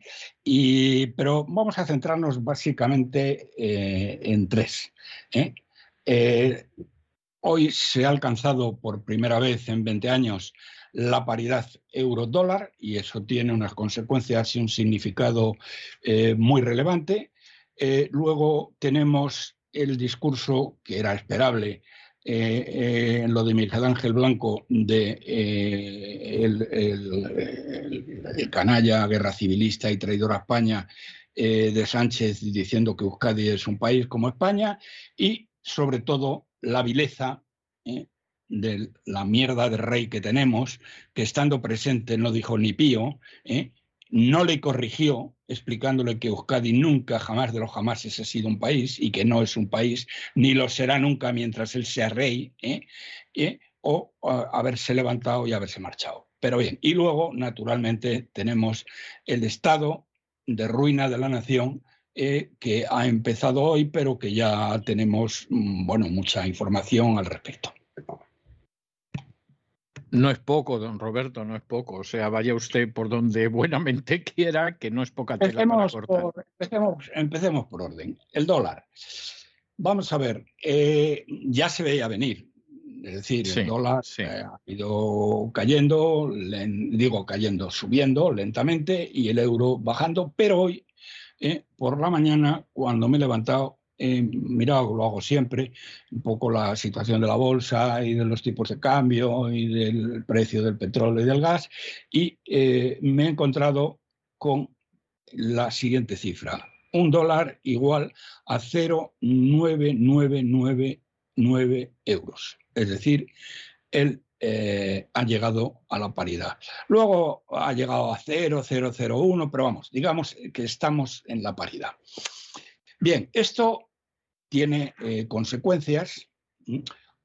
Vamos a ver, ya las estaba teniendo, porque que estemos en la paridad o estemos en 1,02 o en 1,03, como estábamos eh, hace una semana o dos semanas, pues mm, da igual que da lo mismo. Pero creo que sí es el momento, eh, digamos, para mm, hacer algunos comentarios de lo que esto supone. Bien, lo primero que supone, que es lo que me parece más importante, es la política eh, monetaria, eh, la diferencia de políticas monetarias seguidas por la Reserva Federal y por el eh, Banco Central Europeo. Ambas han sido irresponsables, ambas han sido inflacionistas, la inflación la tienen la culpa ellos, no tienen la culpa el petróleo, luego lo volveré a contar. Eh, eh, pero, eh, claro, la mm, irresponsabilidad del Banco Central Europeo ha sido absolutamente inaudita. ¿Por qué les digo esto? Pues miren ustedes, porque en el año el, euro, perdón, el euro llegó a valer unos 60 dólares ¿eh? en el año 2008, unos 60 dólares en el año 2008, y desde entonces acá, bueno, es que ha perdido el 60% de su valor. El, euro, quiero decir, contra el dólar. El 60% de su valor, que se dice bien y pronto. Lo cual eh, eh, no, mm, no es de extrañar que en este momento mm, la inflación sea mayor en, eh, en Europa que en Estados Unidos y sobre todo en algunos países europeos en particular, como es el caso de España, donde por otro lado la inflación no es el 10,2 ni nada que se le parezca, la inflación está entre el 15 y el 20%, porque eh, Mínimo. mínimo. está, está mintiendo de una manera tremenda. Fíjese, don César, el otro día en una cadena de televisión que yo creo que era Antena 3, y lo digo porque, bueno, porque esto me parece bien, que lo, esto lo entiende muy bien la gente. Eh, mm, sacaban una serie de, eh, hacían una serie de comparaciones de lo que costaban las cosas. Y un producto muy español, muy español, como es el gazpacho, más bien andaluz, pero digamos español, Sí, es bueno, muy general, sí. Se compone que no es precisamente caviar de beluga, ¿eh? No. Eh, eh, bueno, pues se componía de, o se componen de tres cosas y una de las cosas había subido un 45%, la otra un 35% y la otra un 40%. ¿Mm? Qué. Eso es lo que habían subido el hacer un gazpacho, un triste gazpacho eh, sin ni siquiera estar ilustrado con unos trocitos de cebolla, entonces subiría más, o unos picatostes de pan, ¿eh? sin eso, ¿eh? que es como lo ponían antes en Zalacaín. Eh, eh, luego después sacaban otras comparaciones muy, eh, muy llamativas de los platos, bueno, de los menús eh, los menús de baratos, estos que hacen los restaurantes y tal y cual, y cómo eh, se habían incrementado los precios y no tiene nada que ver, vamos, estaban todo ello por encima del 20 o el 25% de media.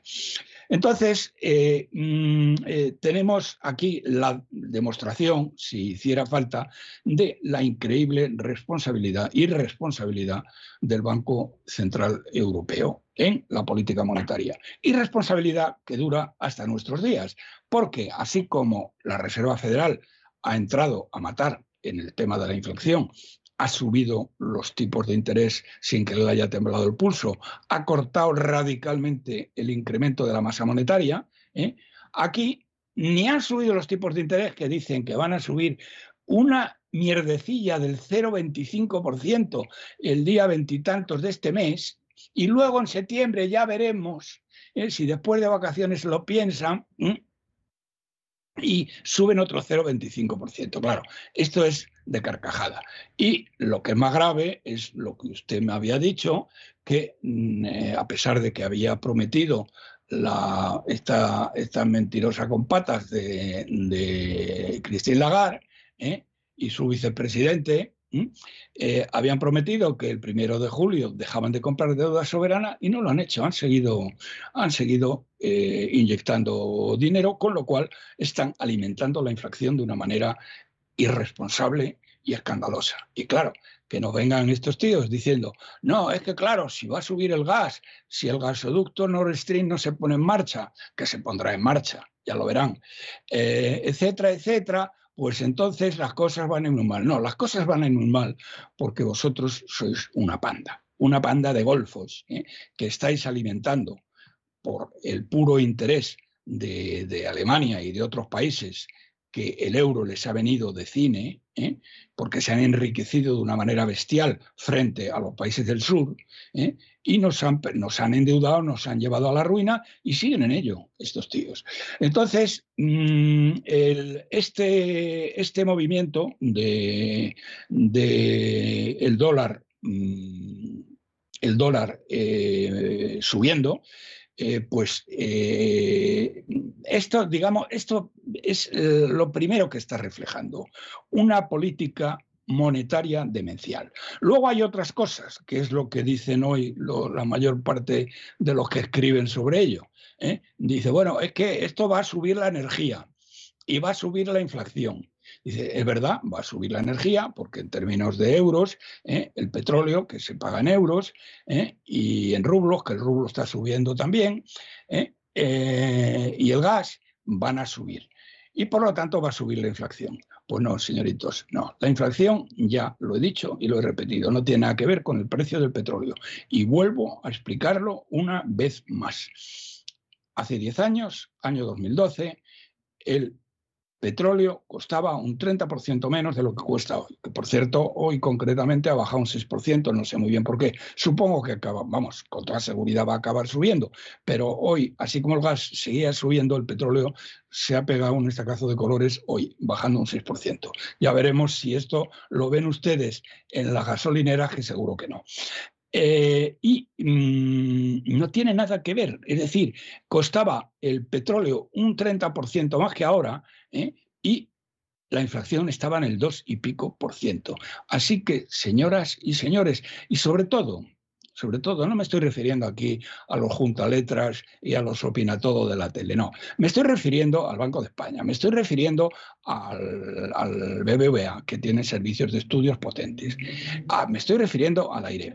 Coño, no mientan ustedes, sobre todo el Banco de España y la IREF, que lo hacen con nuestro dinero. ¿eh? No le digan a la gente ¿eh? no digan a la gente mentiras y digan que la culpa la tiene la guerra de Ucrania y el precio del petróleo, porque la culpa ni la tiene la guerra de Ucrania ni lo tiene el precio del petróleo. La tiene la irresponsabilidad absoluta del Banco Central Europeo y de otros bancos centrales, pero otros en menor medida, ¿eh? que siguen inundando eh, de dinero en las calles. Y eso ya, vamos, a, los distintos países. Y eso es uno de los temas que, mm, que sí quería eh, señalar. la política monetaria europea sigue siendo una política absurda y criminalmente expansiva y eso va a seguir incrementando eh, va a seguir incrementando de una manera sustantiva Mm, eh, la inflación y por lo tanto cuenten ustedes con una inflación creciente de aquí no sé hasta cuándo, pero por lo menos para dar una fecha hasta final de año. Porque en un momento u otro, ¿eh? la irresponsable eh, presidenta del BCE pues tendrá que cortar el grifo y tendrá que dejar de fabricar billetes. Ya les expliqué las razones que había para que, porque hay una relación bionívoca y muy clara entre la cantidad de dinero en circulación, y esto lo entiende hasta un niño ¿eh? de primaria, y los precios. Bien, entonces, eh, eh, mi vaticinio hoy, y ya luego nos veremos después de verano si Dios quiere, para confirmarlo o, lo contrario.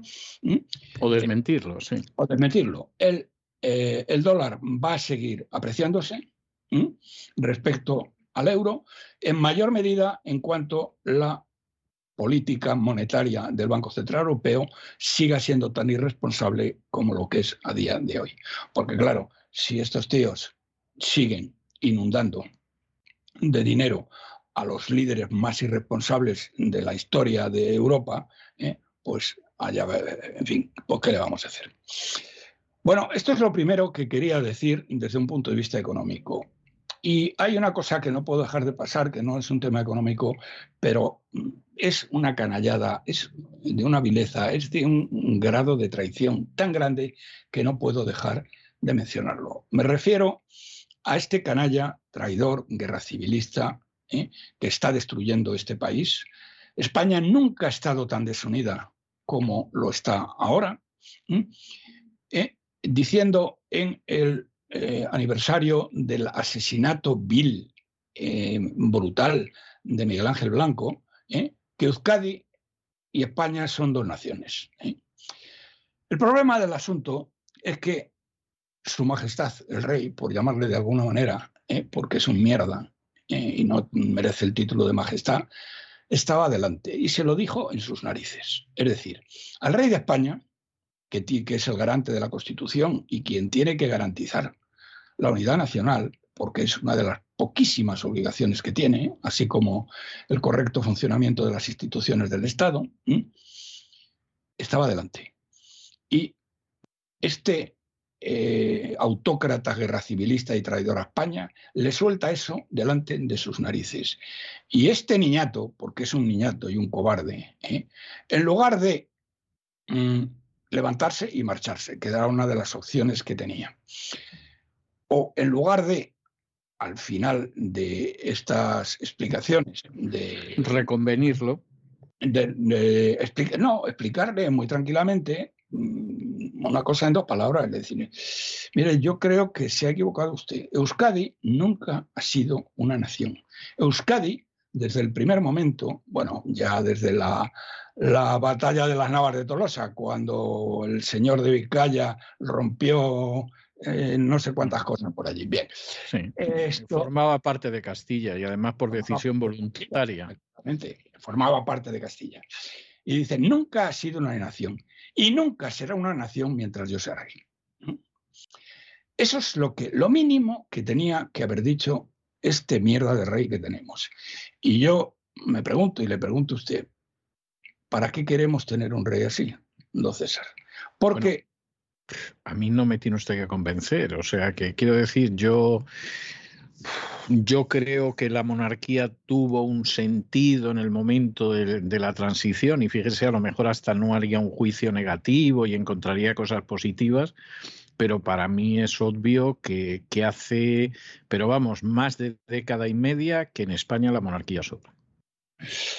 Pues estamos total y absolutamente de acuerdo, porque además eh, están haciendo un daño muy grande a la nación pensando de que el rey nos garantiza algo.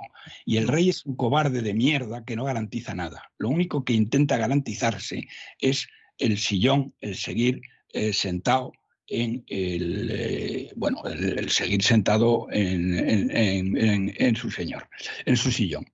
Pero bien. Desde luego, yo no le he visto hacer en absoluto nada que justifique el mantener la monarquía. Lo digo con profundo dolor porque me gustaría pensar otra cosa. Yo sé que hay gente que piensa que es la tabla de salvación, pero a ver si un día de estos me explican dónde está la salvación de la tabla, porque, porque después de que todo el mundo estaba esperando que dijera algo cuando el golpe de Cataluña, al final prácticamente no dijo nada y vamos, parecía que había descendido Moisés del monte Sinaí, o sea que quien se quiere efectivamente consolar e ilusionar, pues eh, yo veo que, encuentra razones, pero yo creo que está jugando un papel tremendo y está jugando un papel además de, someter a España a intereses que no son los intereses de España, en la idea de que eso va a salvar el trono, que si supiera algo de historia sabría que no es original, porque eso hay gente de su dinastía que lo ha hecho, y generalmente no han acabado bien. Generalmente no han acabado bien. ¿eh? En fin, bueno, dejemos este tema para otro momento. Bueno, hoy hemos tenido eh, el inicio del debate del estado ruinoso de la nación.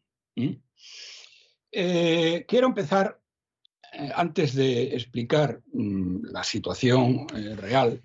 No, por llamarlo de alguna manera, claro, llamar a eso incluso debate, ya sí, sí, generosidad. Bueno, sí.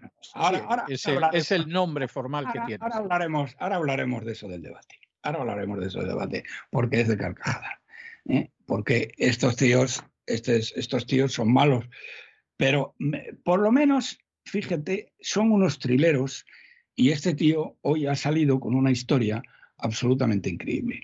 Bueno, aparte de que ha, mm, ha eh, ha sacado, ha, salido con el tema de dejar eh, que no se paguen los trenes de cercanías de aquí a fin de año, que eso es absolutamente el chocolate del oro. Eh, su medida estrella ha sido, para que vean, eh, como él lucha contra los monopolios, los grandes monopolios, contra los malos. va a subirles los impuestos a las eléctricas y a los bancos. Las eléctricas y los bancos, señoras y señores, son los monopolios. ¿Eh? Y la cantidad que dice que les va a subir de impuestos, que no será este año, sino el año que viene, son 3.500 millones el año que viene y 3.500 millones el año siguiente. ¿Mm? Pero vamos, 3.500 millones en un año. Bien, son los monopolios. Poner impuestos a los monopolios donde los monopolios no están controlados es un de un trilerismo eh, y de una desvergüenza total y absoluta. Porque los monopolios, por definición, son monopolios. Y entonces, con el dedo meñique, ¿eh? los impuestos con que les grave el gobierno los trasladan directamente a los consumidores. ¿eh? Por lo tanto, ¿qué van a hacer las empresas eléctricas y los bancos? Trasladar esto a los consumidores. Y punto. Como era, como era de esperar, no hay que ser un genio para darse cuenta de eso. Don César, que teniendo en cuenta, teniendo en cuenta que los bancos y las eléctricas eh, sobre las que va a recaer esto son los que están financiando Prisa, los que están financiando el golpe de Estado de este tío, los que están financiando la sexta, los que están financiando las emisoras de televisión con su publicidad que eh, alaban eh, todos los días por la mañana, por la tarde y por la noche el buen hacer de este canalla traidor y guerra civilista. Yo me apuesto con usted lo que quiera a que esto lo habían pactado previamente. Naturalmente los accionistas no lo sabían. Me parece, me parece bastante verosímil. Mire, los accionistas no lo sabían y han bajado un 10% la cotización de las acciones. Ya, ya le mandé cómo empezó esta mañana el tema, pero esto lo han pactado. ¿Por qué? Bueno, por eso, primero, primer punto, porque eh, estos, los poner impuestos a los monopolios es una estafa como la copa de un pino, porque ellos trasladan con toda facilidad, con toda facilidad, mm, los, eh, los costes adicionales los trasladan a el consumidor. Y que entre las eléctricas, las petroleras y los bancos trasladen 3.500 millones al público, lo hacen con el dedo meñique. Por lo tanto, este tío les ha estafado hoy de una manera tremenda a la oposición. Y claro, como en la oposición, fíjense ustedes quién está. Está Cuca Gamarra, que no se entera de nada, que no es más tonta porque no entrena. Bueno, es que no se ha enterado de nada. Alguien le ha dicho que esto es una estafa. Alguien le ha dicho, oiga usted, pero vamos a ver. No sé, a lo mejor todavía se lo dice, pero en este momento histórico todavía no. ¿eh? Vamos a ver, señor eh, Trilero, usted ha dicho que le va a subir 3.500 el año que viene, el año que viene le va a subir 3.500 millones de euros a las petroleras, a las eléctricas y a los bancos que en, en, acto seguido, bueno, fíjese usted, don César, yo no diría acto seguido, yo diría que desde mañana, aunque va a ser el año que viene, empiezan a subirlo mañana. Ya lo verá. Bien, 3.500, lo que pasa es que es muy difícil, eh, pero intentaré eh, conseguir alguna prueba de que estos ya lo han empezado a subir. 3.500 millones. Y resulta que cogemos eh, los ingresos de la agencia tributaria, los últimos publicados son a mayo, porque los ingresos a junio no estarán hasta el 24 o 25 de julio, a mayo, que es lo que tenemos, cinco meses, y en cinco meses estos tíos han subido los impuestos consecuencia de no haber deflactado ni el IVA ni el IRPF eh, eh, con la inflación 19 mil millones de euros nos han robado. No está mal, ¿eh? No está mal. No, no, pero ese, como esto va a seguir, porque ya les he dicho antes que ya lo verán ustedes, ¿eh? Eh, va a seguir los próximos meses, a fin de año, resulta que estos tíos le habrán subido a la clase media, a la clase trabajadora y a la gente más empobrecida, le habrán subido 45 mil millones de euros, don César. Qué barbaridad millones de euros. ¡Qué barbaridad! Y el, tío saca pecho, saca pecho porque le ha subido 3.000, que le va a subir 3.500 millones el año que viene, 3.500 millones el año que viene a los monopolios. Bueno, Don César, no me diga usted que esto no es para aplastarle literalmente. Totalmente. Lo que pasa, lo que pasa que seguramente, seguramente hay que saber de qué va la historia. Y, y, yo estoy convencido de que hay muchísima gente dentro de la oposición que no sabe de qué va la vaina. No, no, no, total y absolutamente. Pero fíjese, don César, que las cifras que les estoy, mm, que estoy diciendo y las cifras que comento aquí no son cifras eh, que está, es, como el nodo, están al alcance de todos los españoles. ¿eh?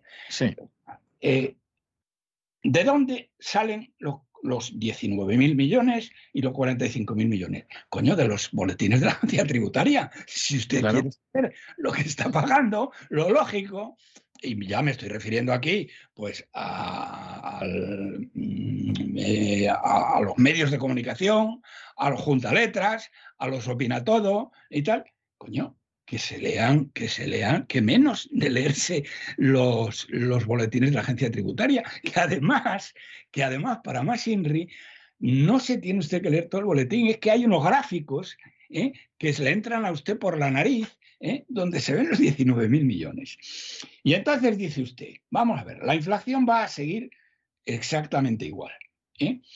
Si en cinco meses ha conseguido 19 mil millones de robarnos, expoliar los 19 mil millones, en 12 ¿eh? será X. Eso es la regla de tres simple. César, regla de tres simple. Claro, si usted me dice que la casta política parasitaria no sabe la regla de tres simple y no se lee los boletines de la agencia tributaria, me estoy refiriendo a los responsables económicos, no digo a los responsables de otra cosa, porque los responsables de otra cosa doy por supuesto que no saben dónde tiene la mano derecha. Pero bueno, es que estos tíos tienen unos equipos económicos. Bueno, es que esto, esto es lo gordo, porque, vamos a ver, a mí me dice alguien, bueno, pero es que Abascal de esto no entiende nada. ¿Eh? O Feijó de esto no entiende nada. Bien, de acuerdo. Pero los tropecientos mil asesores que tienen, tampoco hay ninguno que sepa algo de esto. Porque esto es una cosa muy seria, es que esto no es, no es el cultivo del canario en la zona del Bierzo. O sea, es que, es que estamos hablando de cosas que son enormemente serias. Y la pregunta es eso. O sea, y de toda la gente que forma los aparatos de los partidos, sea el partido que sea, esto no lo sabe nadie. Es, eh, don César, verdaderamente es eh, increíble, es increíble. Es para coger a la cuca gamarra y ponerla en la calle. Y no sé quién habrá defendido el tema de Vox, no sé cómo ahora han echado a la única que podría haber dicho algo, es allá. Mira, la única persona que ha dicho algo sensato, no ha dado las cifras, pero, pero ha dado, eh, digamos, la filosofía del asunto.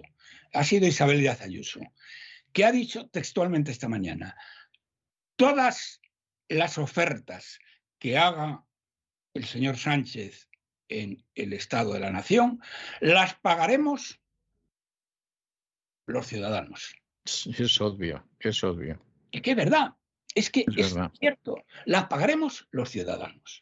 ¿eh? Lo que pasa es que lo estamos pagando multiplicadamente porque aquí no estamos, por supuesto, los 3.500 millones. Si usted le sube esto a un monopolio que están consolidados, ¿eh? que aquí eh, el Estado les deja funcionar como les da la gana. ¿eh? Miren ustedes, le voy a decir una cosa, se lo he dicho ya en otras ocasiones. aquellos de ustedes que vayan, como yo voy a veranear a, mm, a Marbella, si usted coge un coche desde Marbella y viene a Madrid por el sitio donde viene normalmente la gente, que es por las autopistas y las, las autovías y las autopistas de peaje donde las haya. Bueno, si usted viene dirección Marbella-Madrid, desde Marbella hasta la mitad del camino, que es Bailén, ¿eh? todas las estaciones de servicio que están a la derecha, y estoy hablando de una distancia, don César, de 250 kilómetros. ¿eh? En 250 kilómetros, todas las estaciones de servicio que tiene usted a su derecha, lógicamente, porque además son de doble vía en las autovías, y si para, para, para repostar otra cosa tendría que dar la vuelta a la autovía y eso no lo hace nadie, ¿eh? son de Repsol. Pero bueno, vamos a ver. Ahora, a ver, pero ¿esto qué coño es? En todos los países de Europa es obligatorio que cuando en una autovía o en una autopista hay una estación de servicio de la empresa petrolera X, la siguiente tiene que ser de la empresa petrolera Y y la siguiente de la empresa petrolera Z. Y solo la otra, la tercera, puede volver a ser de la primera empresa X. Es decir, esto la gente va, bueno, iba a decir que la gente va a la cárcel, no va a la cárcel porque no lo hacen, pero es que está prohibido en todos los estados de derecho. ¿Cómo, qué coño le importa a Repsol que le toquen de los 3.500 millones, ya no sé cuánto le tocará a Repsol, vamos a poner que le toquen, no sé, 400 millones. es que le, le, da exactamente lo mismo, porque los 400 millones, teniendo en cuenta les acabo de decir que también es aplicable a otras carreteras sin ningún tipo de problema. 250 ¿eh? kilómetros de eh, una de las autovías con más tráfico, 250 ¿eh? kilómetros y todas las estaciones de servicio en Marbella, sentido Madrid, son de Repsol. pues le pone, le suben a usted un dos centimillos y usted ni se entera y ya tiene los 3.500 millones. O sea, naturalmente. Sí, sí, pero es que todo funciona así. ¿eh?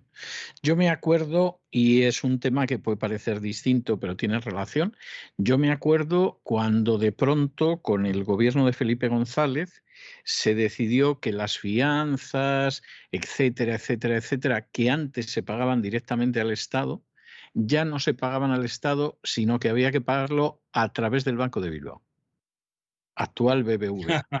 ¿eh?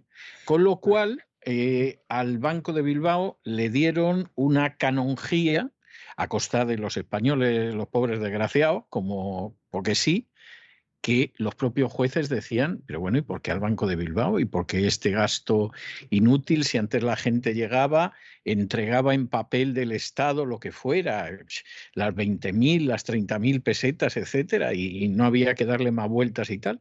Pues hombre, lo ingenuo es preguntarse por qué.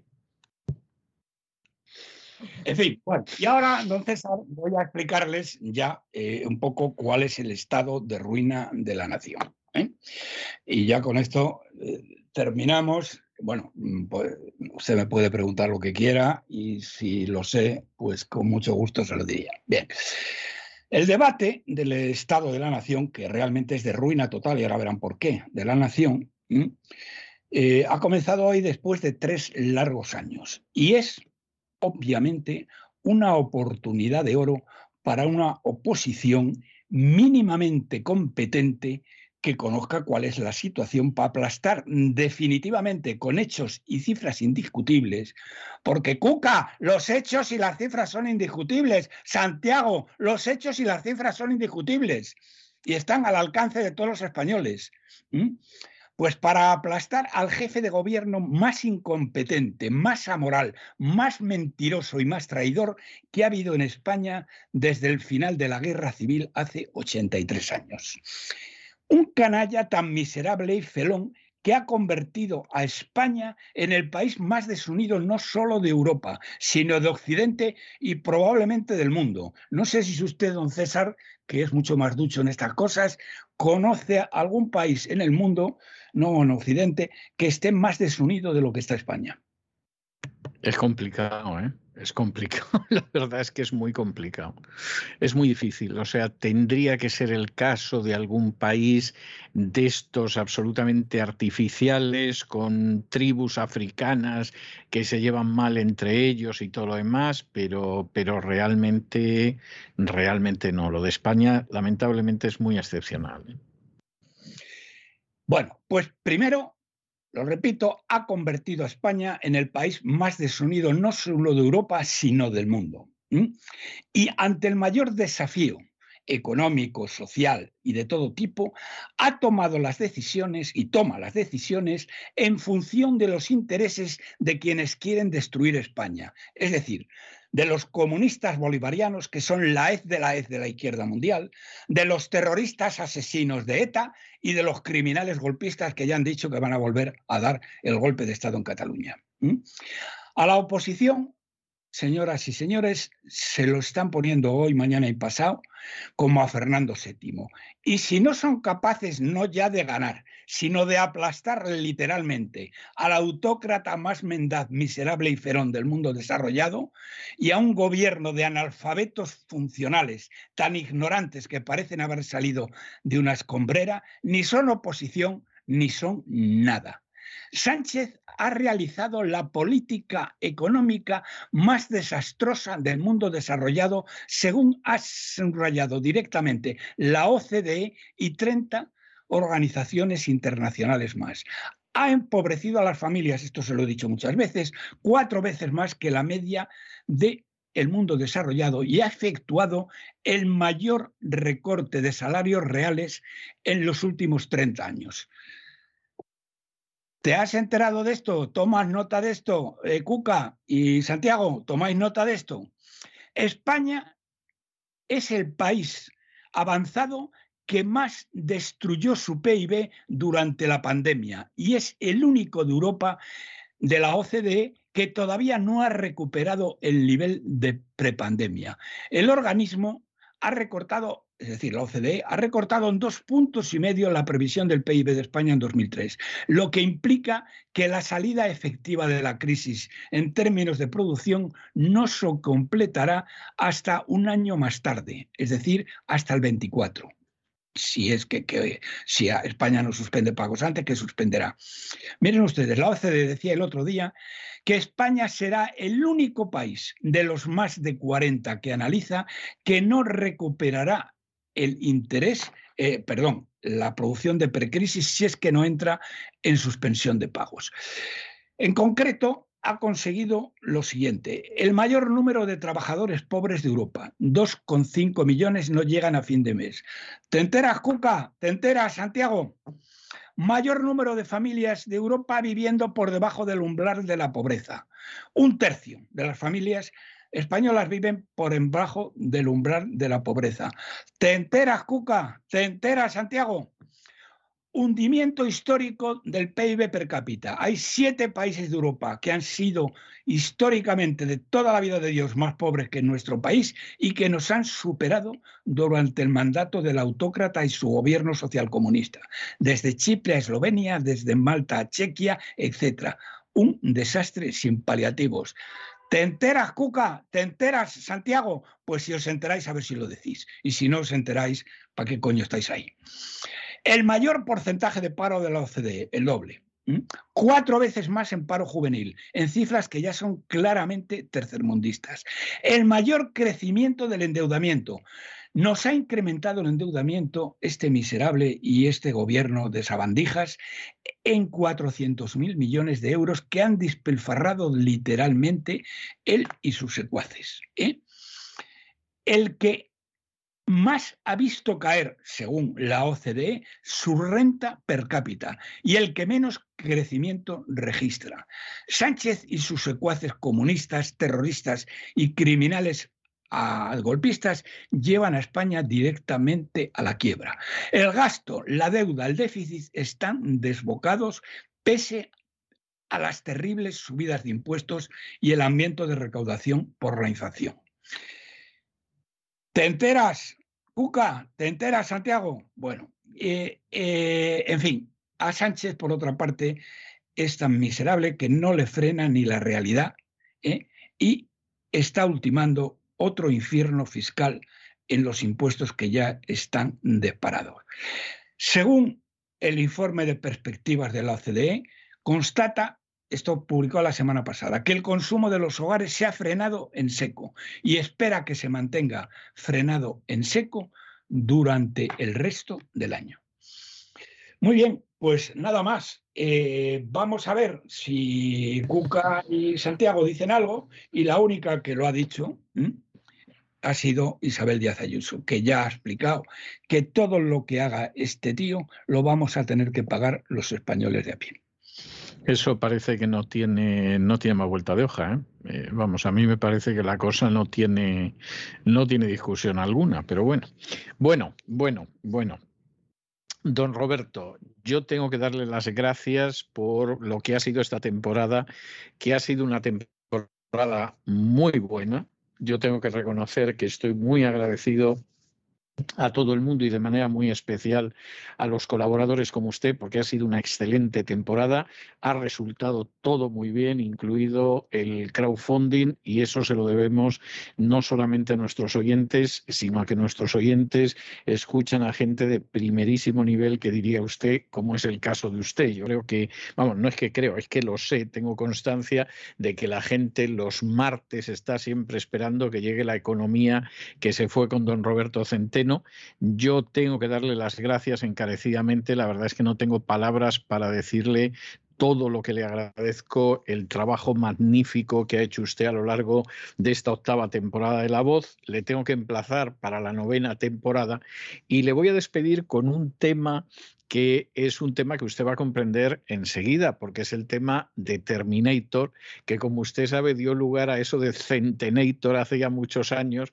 porque efectivamente el que se enfrentaba como si fuera Terminator con los problemas de la economía en aquel entonces, estamos hablando de, de más de década y media, era usted, había gente que decía que aquello era alarmismo, que, era pesimismo, que era apocalipticismo, y, si acaso se ha quedado usted corto. Eh, don César, eso se me ha olvidado. Lo ha vuelto a decir. Es decir, el, el, sátrapa, este canalla, traidor, guerra civilista del sátrapa de la Moncloa, ha dicho lo mismo. A, aquella gente que dice que esto va a ir a peor, ¿eh? Nos llama, ha empleado las mismas palabras que el indigente mental ¿eh? y hoy ministro de Exteriores de las dictaduras narcocomunistas más sanguinarias de Latinoamérica, ¿eh?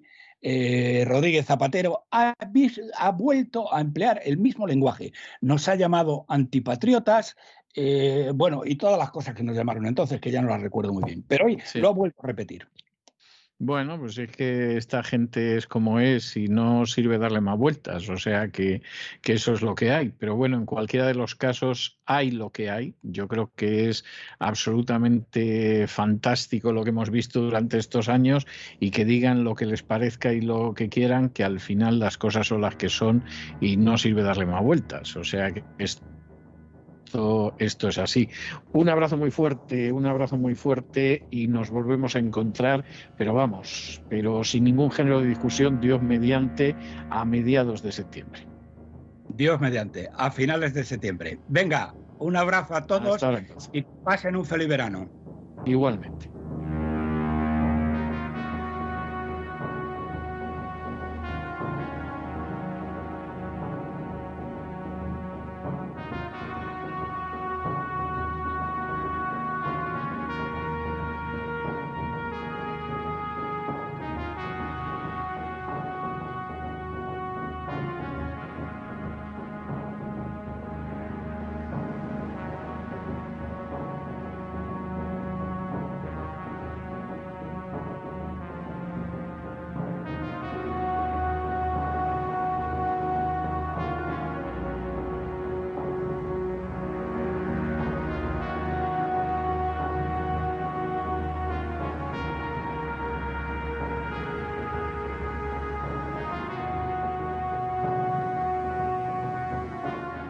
Con estos compases tremendos del Terminator, como ustedes saben, de ahí vino el mote de Centenator con el que se bautizó a don Roberto Centeno. Hemos llegado al final de nuestra singladura de hoy del programa La Voz. Esperamos que se hayan entretenido, que lo hayan pasado bien, que hayan aprendido una o dos cosillas útiles y los emplazamos para mañana, Dios mediante, en el mismo lugar y a la misma hora. Y como siempre, nos despedimos con una despedida sureña. God bless you. Que Dios los bendiga.